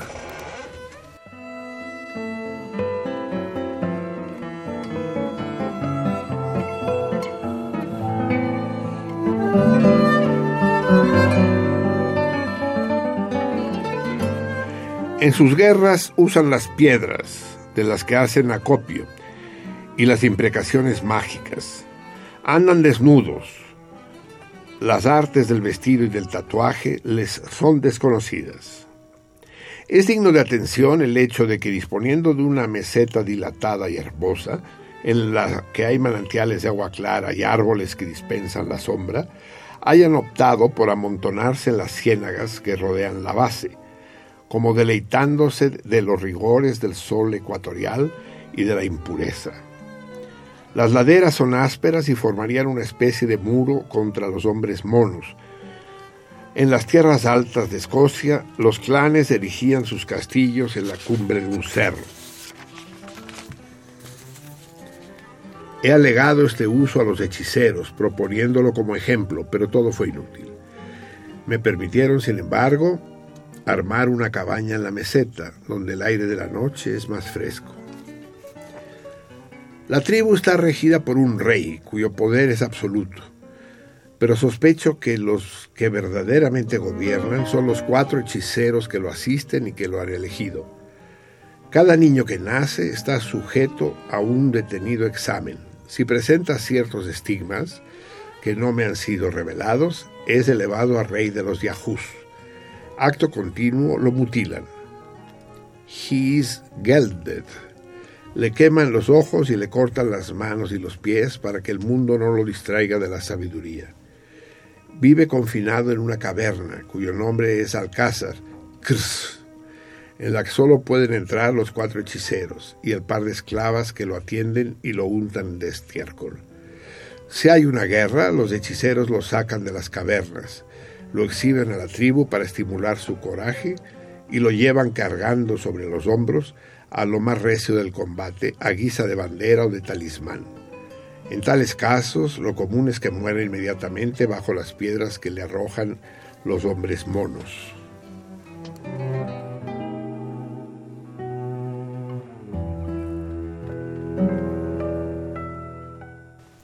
En otro alcázar vive la reina, a la que no le está permitido ver a su rey. Esta se dignó recibirme, era sonriente, joven y agraciada. Agraciada hasta donde lo permite su raza. Pulseras de metal y de marfil y collares de dientes adornan su desnudez. Me miró, me husmeó y me tocó. Y concluyó por ofrecérseme a la vista de todas las azafatas. Mi hábito, my clothes, y mis hábitos me hicieron declinar ese honor que suele conceder a los hechiceros y a los cazadores de esclavos, por lo general musulmanes, cuyas cafilas, caravanas, cruzan el reino. Me hundió dos o tres veces un alfiler de oro en la carne. Tales pinchazos son las marcas del favor real y no son pocos los yahoos que se los infieren para simular que fue la reina la que los hizo. Los ornamentos que he enumerado vienen de, otras religiones, los yahoos los creen naturales porque son incapaces de fabricar el objeto más simple. Para la tribu, mi cabaña era un árbol, aunque muchos me vieron edificarla y me dieron su ayuda. Entre otras cosas, yo tenía un reloj, un casco de corcho, una brújula y una Biblia.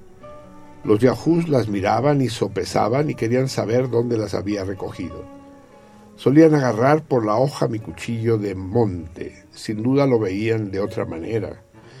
No sé hasta dónde hubieran podido ver una silla. Una casa de varias habitaciones constituiría un laberinto para ellos, pero tal vez no se perderían, como tampoco un gato se pierde, aunque no puede imaginársela. A todos les maravillaba mi barba, que era bermeja entonces. La acariciaban largamente. Son insensibles al dolor y al placer, salvo al agrado que les dan la carne cruda y rancia de las cosas fétidas. La falta de imaginación los mueve a ser crueles.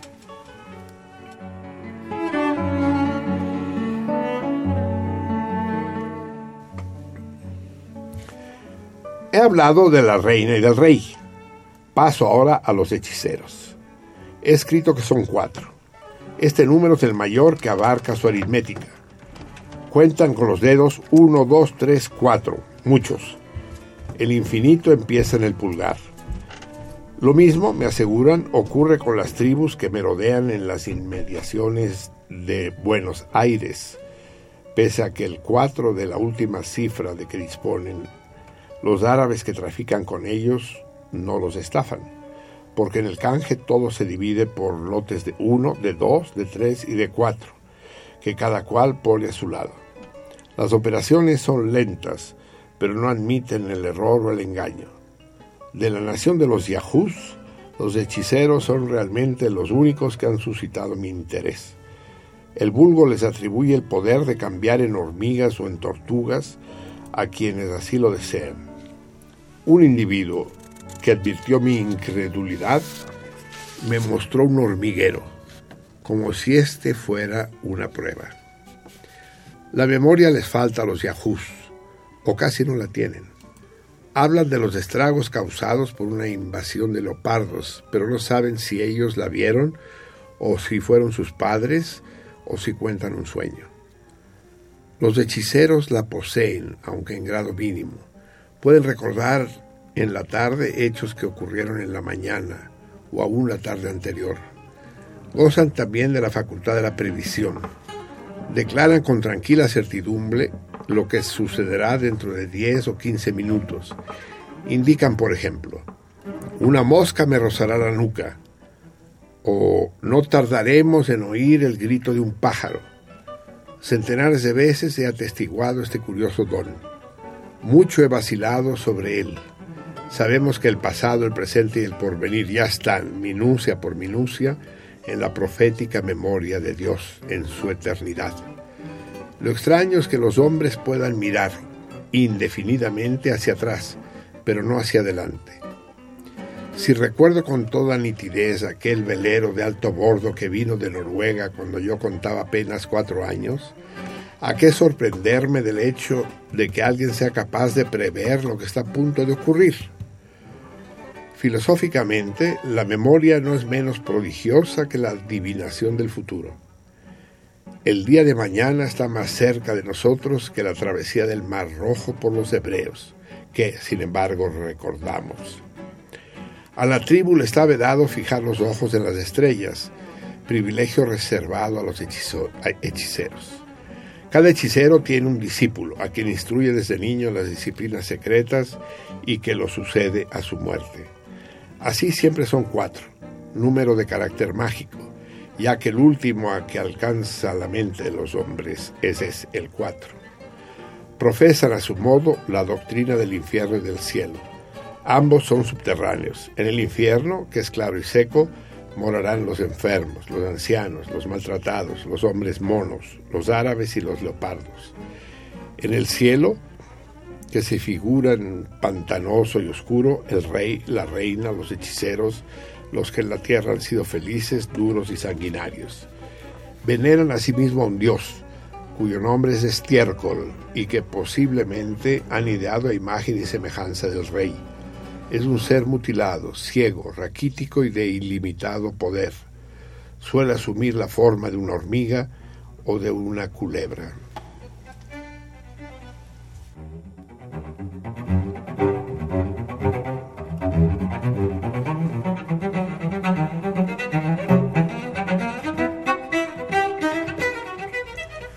Nadie le asombrará, después de lo dicho, que durante el espacio de mi estadía no lograra la conversión de un solo Yahoo. La frase Padre Nuestro los perturbaba, ya que carecen del concepto de la paternidad.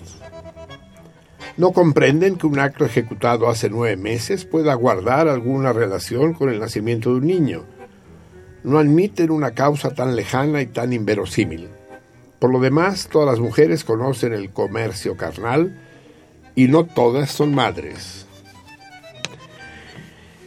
El idioma es complejo, no se asemeja a ningún otro de los que yo tenga noticia.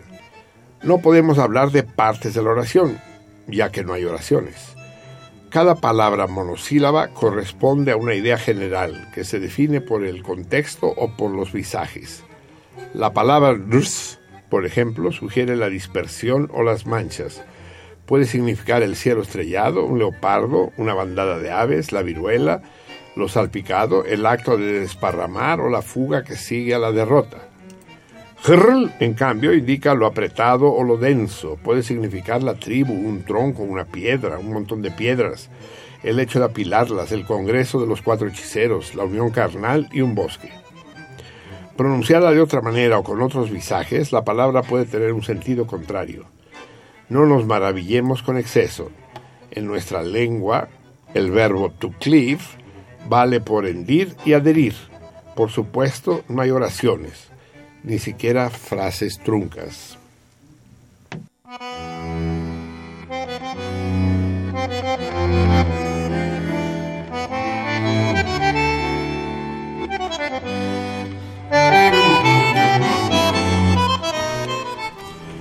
La virtud intelectual de abstraer que semejante idioma postula me sugiere que los yahoos, pese a su barbarie, no son una nación primitiva sino degenerada. Confirman esta conjetura las inscripciones que he descubierto en la cumbre de la meseta y cuyos caracteres que se asemejan a las runas de nuestros mayores dejaron grabadas y que ya no se dejan descifrar por la tribu. Es como si ésta hubiera olvidado el lenguaje escrito y solo le quedara el oral. Las diversiones de la gente son las riñas de gatos adiestrados y las ejecuciones. Alguien es acusado de atentar contra el pudor de la reina o de haber comido a la vista de otro. No hay declaración de testigos ni confesión y el rey dicta su fallo condenatorio. El sentenciado sufre tormentos que trato de no recordar y después lo lapidan. La reina tiene el derecho de arrojar la primera piedra y la última, que suele ser inútil. El gentío podera su destreza y la hermosura de sus partes y la aclama con frenesí, arrojándole rosas y cosas fétidas. La reina, sin una palabra, sonríe. Otra costumbre de la tribu son los poetas. A un hombre se le ocurre ordenar seis o siete palabras, por lo general enigmáticas. No puede contenerse y las dice a gritos, de pie, en el centro de un círculo que forman, tendidos en la tierra, los hechiceros y la plebe. Si el poema no excita, no pasa nada.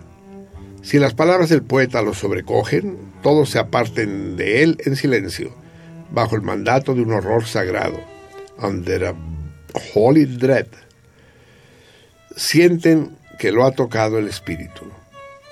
Nadie hablará con él ni lo mirará, ni siquiera su madre.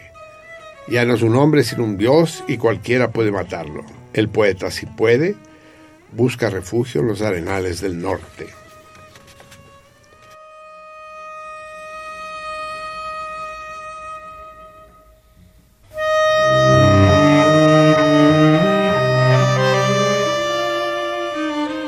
He referido ya cómo arribé a la tierra de los Yahoos.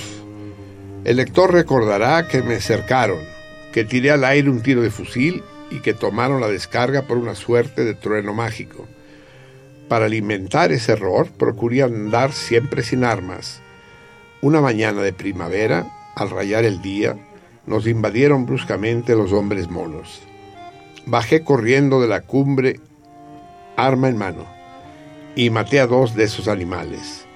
Los demás huyeron, atónitos. Las balas, ya se sabe, son invisibles. Por primera vez en mi vida oí que me aclamaban. Fue entonces, creo, que la reina me recibió. La memoria de los yahoos es precaria. Esa misma tarde me fui. Mis aventuras en la selva no importan.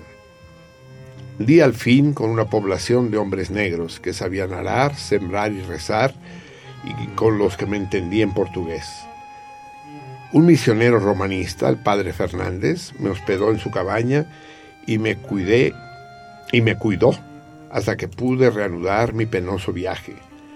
Al principio me causaba algún asco verlo abrir la boca sin disimulo y echar adentro piezas de comida. Yo me tapaba con la mano o desviaba los ojos. A los pocos días, sin embargo, me acostumbré. Recuerdo con agrado nuestros debates en materia teológica. No logré que volviera a la genuina fe de Jesús.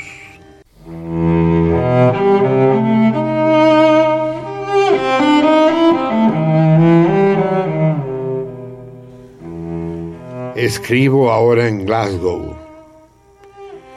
He referido mi estadía entre los Yahoos, pero no su horror esencial que nunca me deja del todo y que me visita en los sueños. En la calle creo que me cercan aún. Los Yahoos, bien lo sé, son un pueblo bárbaro, quizás el más bárbaro del orbe, pero sería una injusticia olvidar ciertos rasgos que los redimen. Tienen instituciones, gozan de un rey, manejan un lenguaje basado en conceptos genéricos, creen como los hebreos y los griegos en la raíz divina de la poesía y adivinan que el alma sobrevive a la muerte del cuerpo. Afirman la verdad de los castigos y de las recompensas. Representan en suma la cultura, tal como la representamos nosotros, pese a nuestros muchos pecados. No me arrepiento de haber combatido en sus filas, de haber matado los hombres monos. Tenemos el deber de salvarlos. Espero que el gobierno de Su Majestad no desoiga lo que se atreve a sugerir este informe.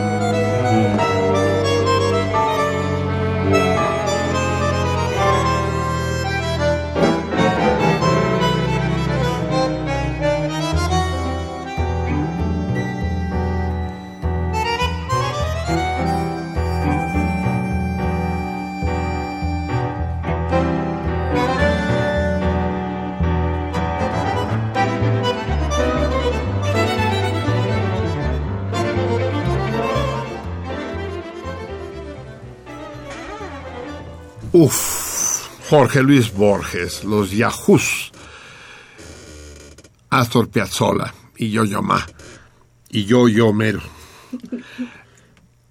¿Cómo chingado se me ocurre leer un cuento tan largo, casi una novela, cuando tenemos el tiempo encima? Me lleva la chingada. Pero es que es maravilloso, es extraordinario. Es, a mí me embelezó el conocerlo.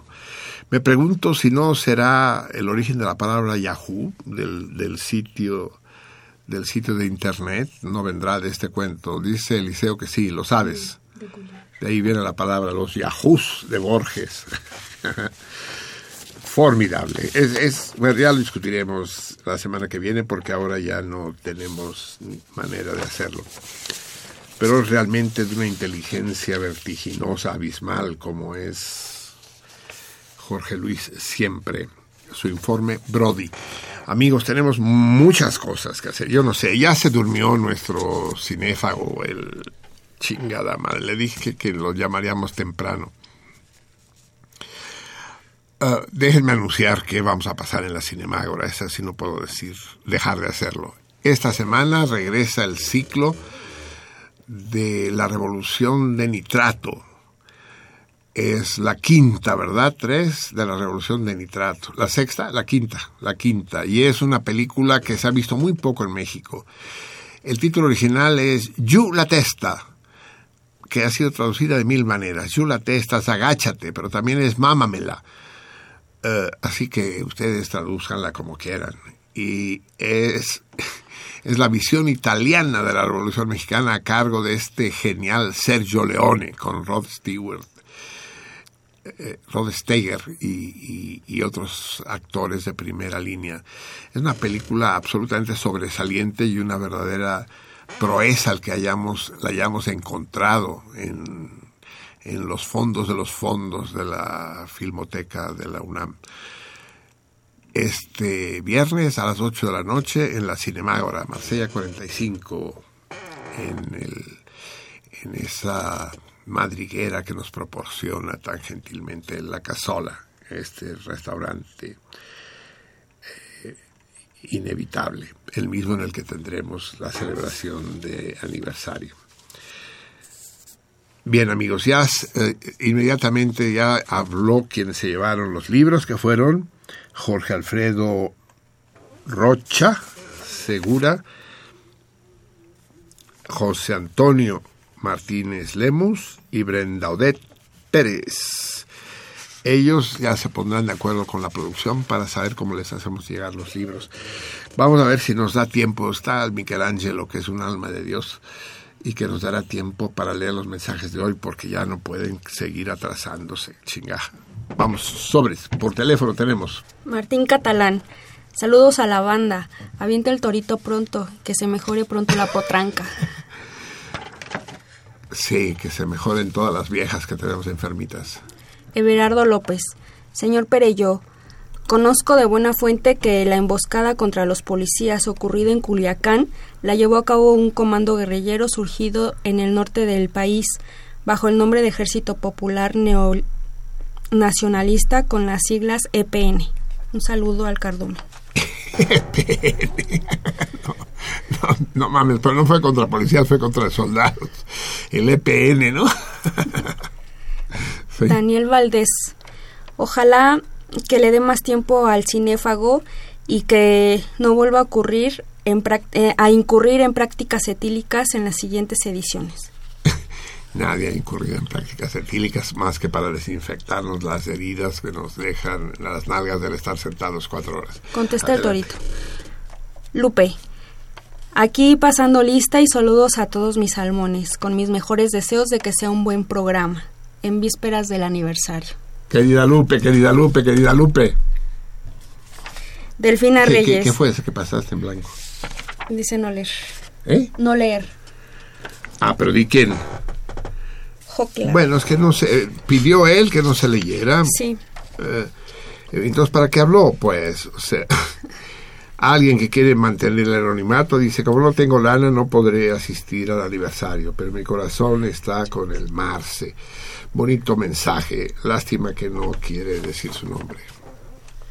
Delfina Reyes Navarro. ¿Cómo se llama el cantante colombiano que pusiste la semana pasada? Diomedes, Diomedes. el gran Diomedes, inconfundible, sí. Jesús Acevedo. Por adelantado felicito a Marcelino por el 15 aniversario. Acabo de reencontrarme con mi amiga Liliana, que hace 23 años no la veía. La hija de Liliana, se llama Ilse, cumple 15 años en marzo, que quiere decir que cuando Liliana estaba embarazada el programa iniciaba. O sea, tenemos la misma edad que Liliana, pues traída a Liliana. Conozcamos a Liliana. Ángel Cervantes. Hablando de fauna, ahora de la nociva, debía de ser exterminada esa casta de la corrupción oficial, empresarial y eclesiástica, y eliminar a aquellos fumadores que deciden suicidarse a lo inútil. Uy, revolviste dos cosas, hombre. Una absolutamente positiva y encomiable y la otra desastrosa, ¿no? Pues porque eliminar a, a, a, los fumadores por el amor de Dios. Por un lado apelas a la liberación y por otro lado condenas a la esclavitud. No se entiende tu mensaje. Manuel Munguía, amigo Pereyó, fuera de tu anarquismo existe España, existe México, existe el mundo. Sin embargo, no niegues a Cataluña. No todo en España es Rajoy, el Partido Popular. Tampoco en México todo es PRI y este gobierno enclenque y esclavo del imperio. No niegues la posibilidad de evolucionar al mundo. No se puede renunciar a la amistad, a la evolución y a la revolución. De ninguna manera, estoy absolutamente de acuerdo contigo, querido Manuel, pero pues si no damos alternativas, eh, estamos fregados, ¿eh? Si todo se va, gastamos toda la energía en el claxon y en mentadas de madre, pues estamos jodidos, ¿eh? eh y, y, decir que no niegues a Cataluña, yo no entiendo como chingados. Si alguien no la niega, soy yo, no mames. Guillermo Raya. Querido Marcelino, ¿puedes repetir la dirección y horario de la fiesta del programa? La fiesta del programa, sí, es Marsella 45, restaurante La Casola, en la sede del Orfeo Catalán. Marsella 45, entre Nápoles y Dinamarca, a dos cuadras del metro Cuauhtémoc, que a dos cuadras del metro Insurgentes. Eh, a una cuadra venía Chapultepec. César Velázquez. Es, es, el próximo martes a las diez y media empieza, pero yo que ustedes llegaría poco antes o mucho, yo no sé. Imposible calcular cuánta gente va a haber. Igual somos cuatro gatos y nos la pasamos de poca madre, igual somos cuatrocientos y de la misma manera nos la pasamos de poca madre. César Velázquez. Es mentira lo que dice el señor Rojo acerca de que todos somos mexicanos, de que todos los mexicanos somos responsables de la vaquita marina. ¿Que no se supone que hay una secretaría de marina? Los chinos son una lacra y son los mayores consumidores de marfil. Y en su Universidad de Pekín hay la carrera de ebanistería. Son un capitalismo de Estado peor que los soviéticos y de los marfil, gringos. debe querer decir, no de madera, ¿no? Sí. Pero, eh, haga, ¿quién, ¿quién escribió? César Velázquez. Ah, sean breves, por el amor de Dios. Esta ah, logorrea es terrible, hombre. Sean breves. eh, y, y, ¿Y qué quiere decir? Que como existe una Secretaría de Marina, todo lo demás nos vale madres. Ese es el problema de los gobiernos y del capitalismo, pues. Como hay policía, ellos que cuiden el orden. A nosotros nos vale madres. Nosotros solo estamos para dejarnos asaltar o para asaltar. El resto corre por cuenta del gobierno. No mamen, no, no mamen. O, o hacemos la sociedad nosotros o no habrá sociedad. Héctor González. El programa está toda madre. Caquico, los errores que se cometen son una prueba de que el programa es en vivo. Mi reconocimiento a Marcelino por respetar la opinión de todos. Soy un chingón, ya sabíamos, ya sabíamos, pero, pero, pero no es mi reconocimiento a Marcelino, el reconocimiento debe ser a todos los que hacen el equipo, que son una banda realmente maravillosa. Jocla. No saben cuánto lamento la tristeza que me hacen sentir con respecto a que no está Platas. Eh, sí, sí, que, que- pero te la hace sentir platas, no nosotros, hija. Pedro López.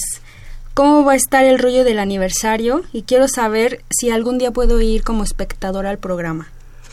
Pedro, da vida, da, da, da, da, da señales de vida, Pedro. Ah, pero es otro Pedro, Pedro López Álvarez, no es Pedro López, es que Pedro López Valles es un personaje activo en internet, pero que nunca ha pasado por aquí. Pedro López Árabes. Por supuesto, las puertas están abiertas. Cuando tú quieras, llégale. Nomás avísanos con un día de anticipación. Listo. Escribe a la salmoniza y di, ¿puedo ir mañana? Sí.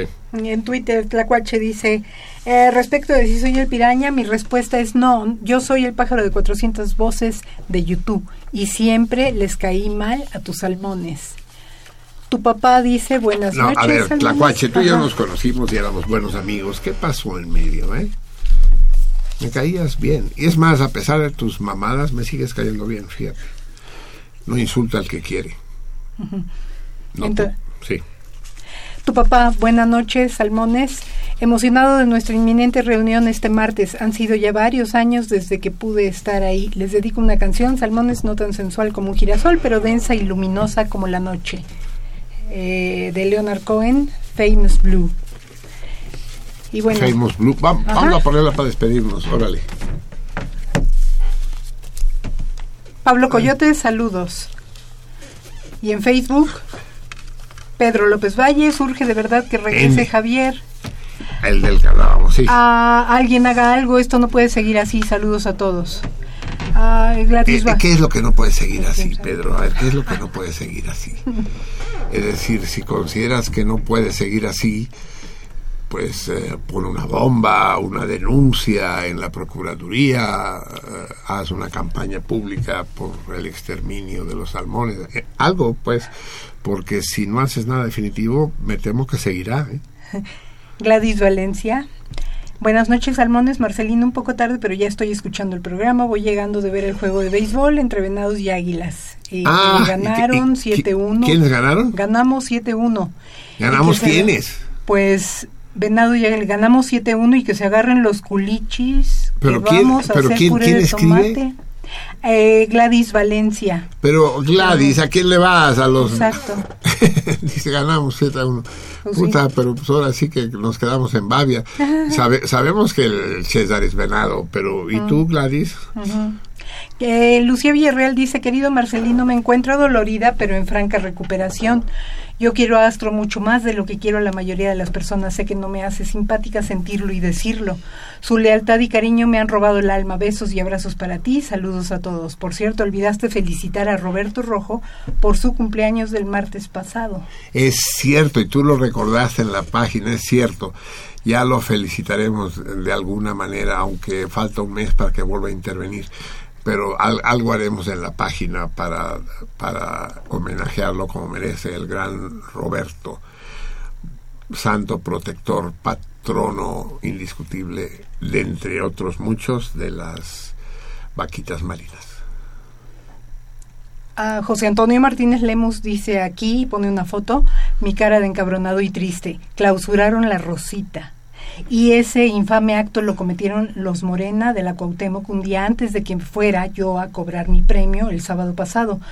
Pero el gusto eh, de que Marcelino me haya felicitado por teléfono cuando gané el torito no me lo quita ningún pinche inspector de Morena o... Sí, con razón no sabías.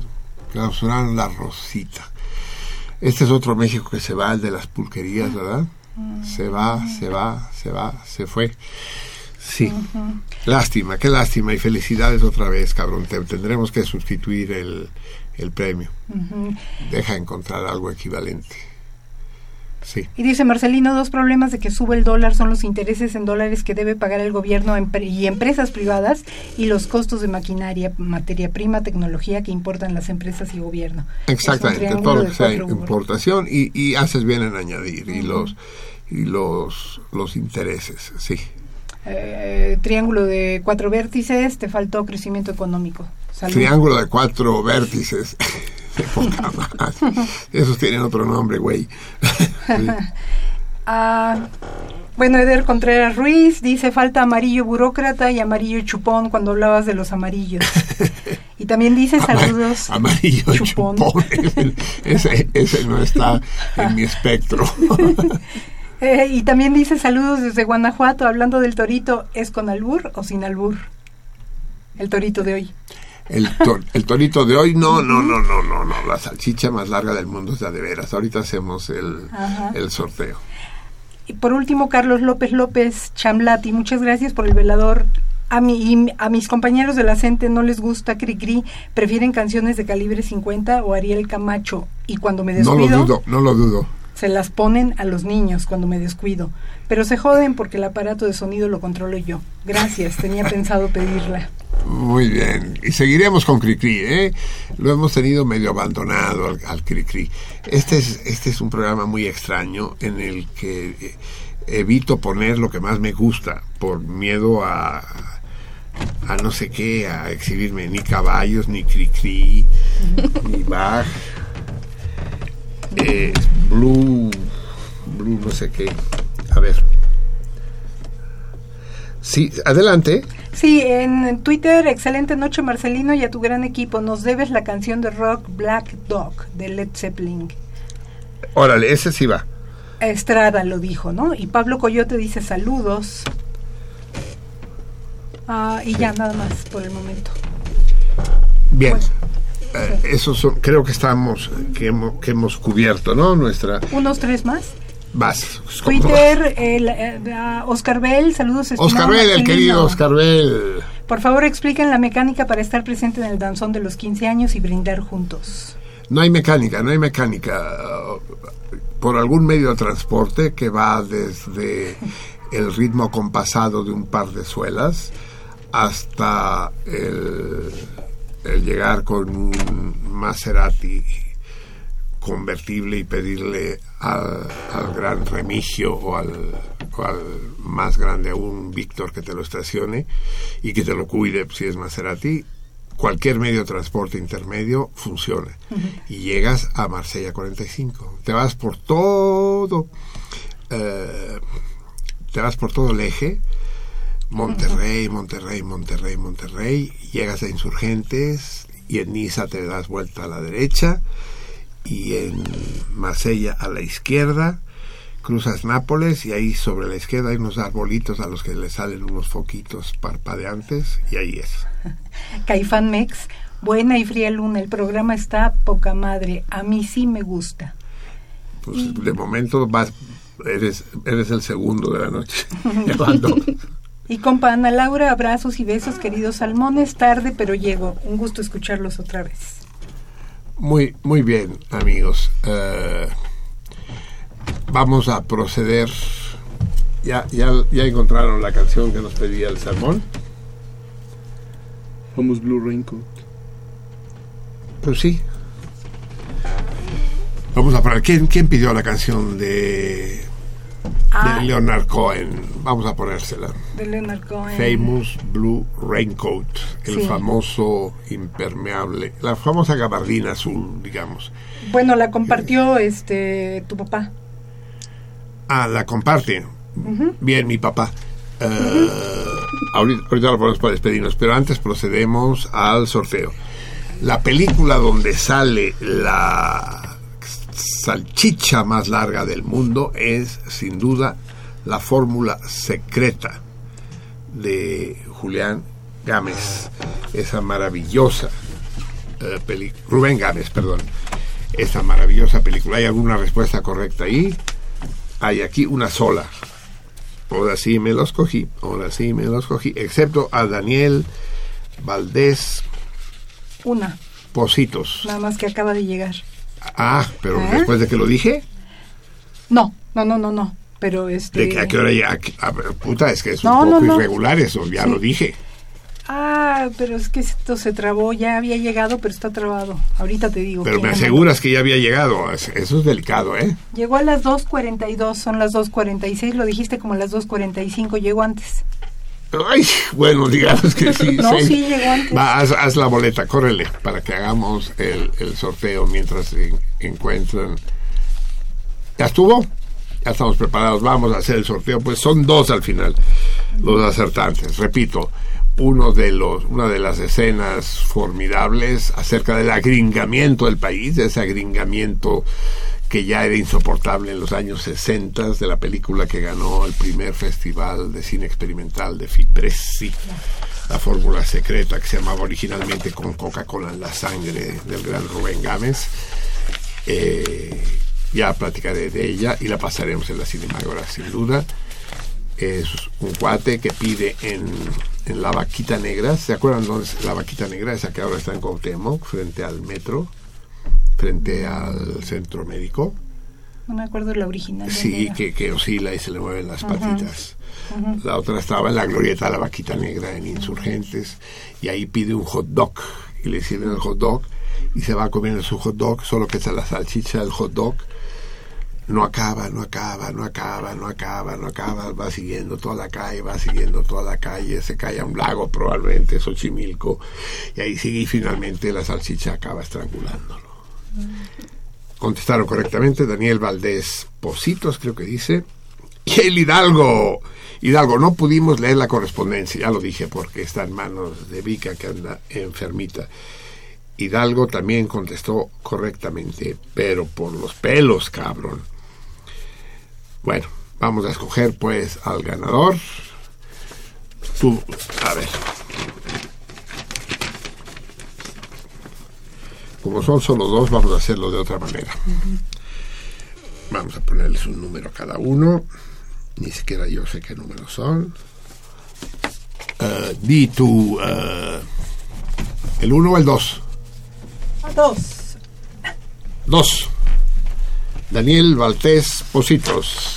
A ver, filma, aquí- filmen aquí. ¿Nadie está filmando? Sí. Ah, sí. Perfecto. Daniel Valdés Positos, te ganaste. ¿Qué se ganó? La Martina. Ah, la, comida la- en la la- Martina. la comida en la Martina. Va. Y, y para mi papá, eh, mi papá les dedica a todos ustedes, al gran Leonard Cohen. Ahí sí que no, no le hacemos nosotros un favor a él, sino que él nos lo hace a nosotros.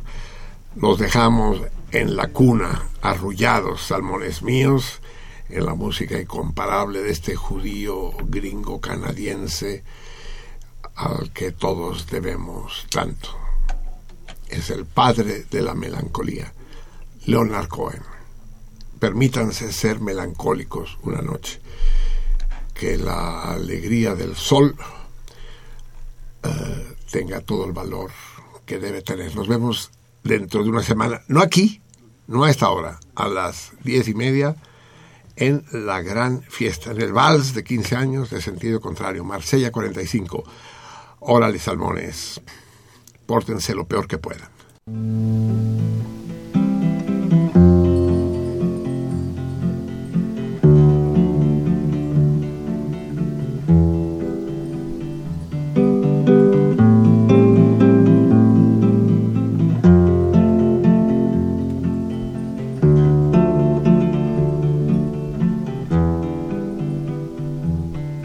It's four in the morning, the end of December. I'm writing you now just to see if you're better. New York is cold, but I like where I'm living. There's music on Clinton Street all through the evening. I hear that you're building your little house deep in the desert. You're living for nothing now. I hope you're keeping some kind of record.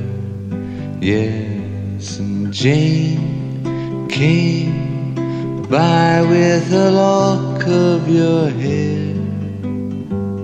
She said that you gave it to her that night that you planned to go clear.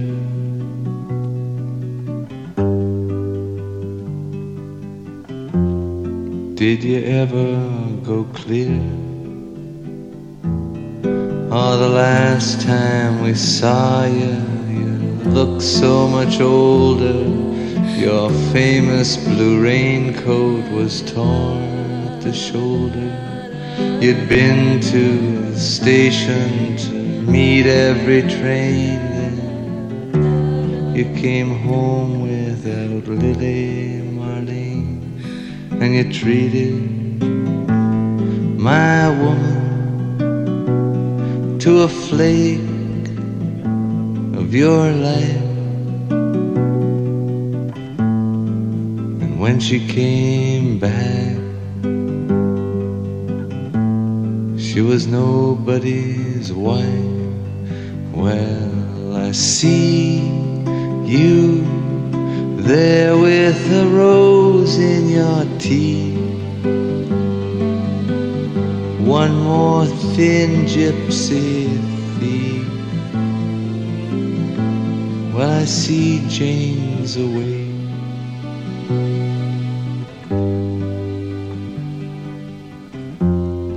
She sends her regard.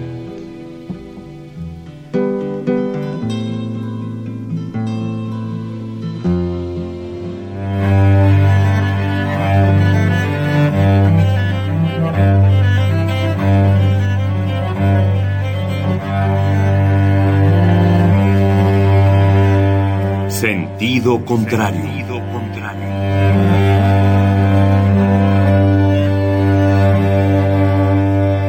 Museo Universitario del Chopo presenta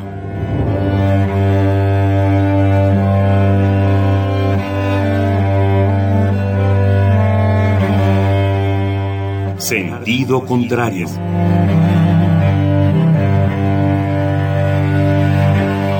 Una emisión de Marcelino Perelló. Producida para Radio UNAM con la participación de Javier Platas.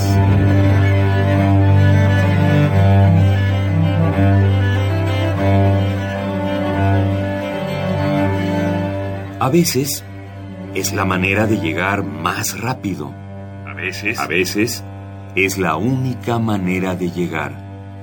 A menudo es la manera de no llegar. Y pese a todo, casi siempre es lo único que tiene sentido.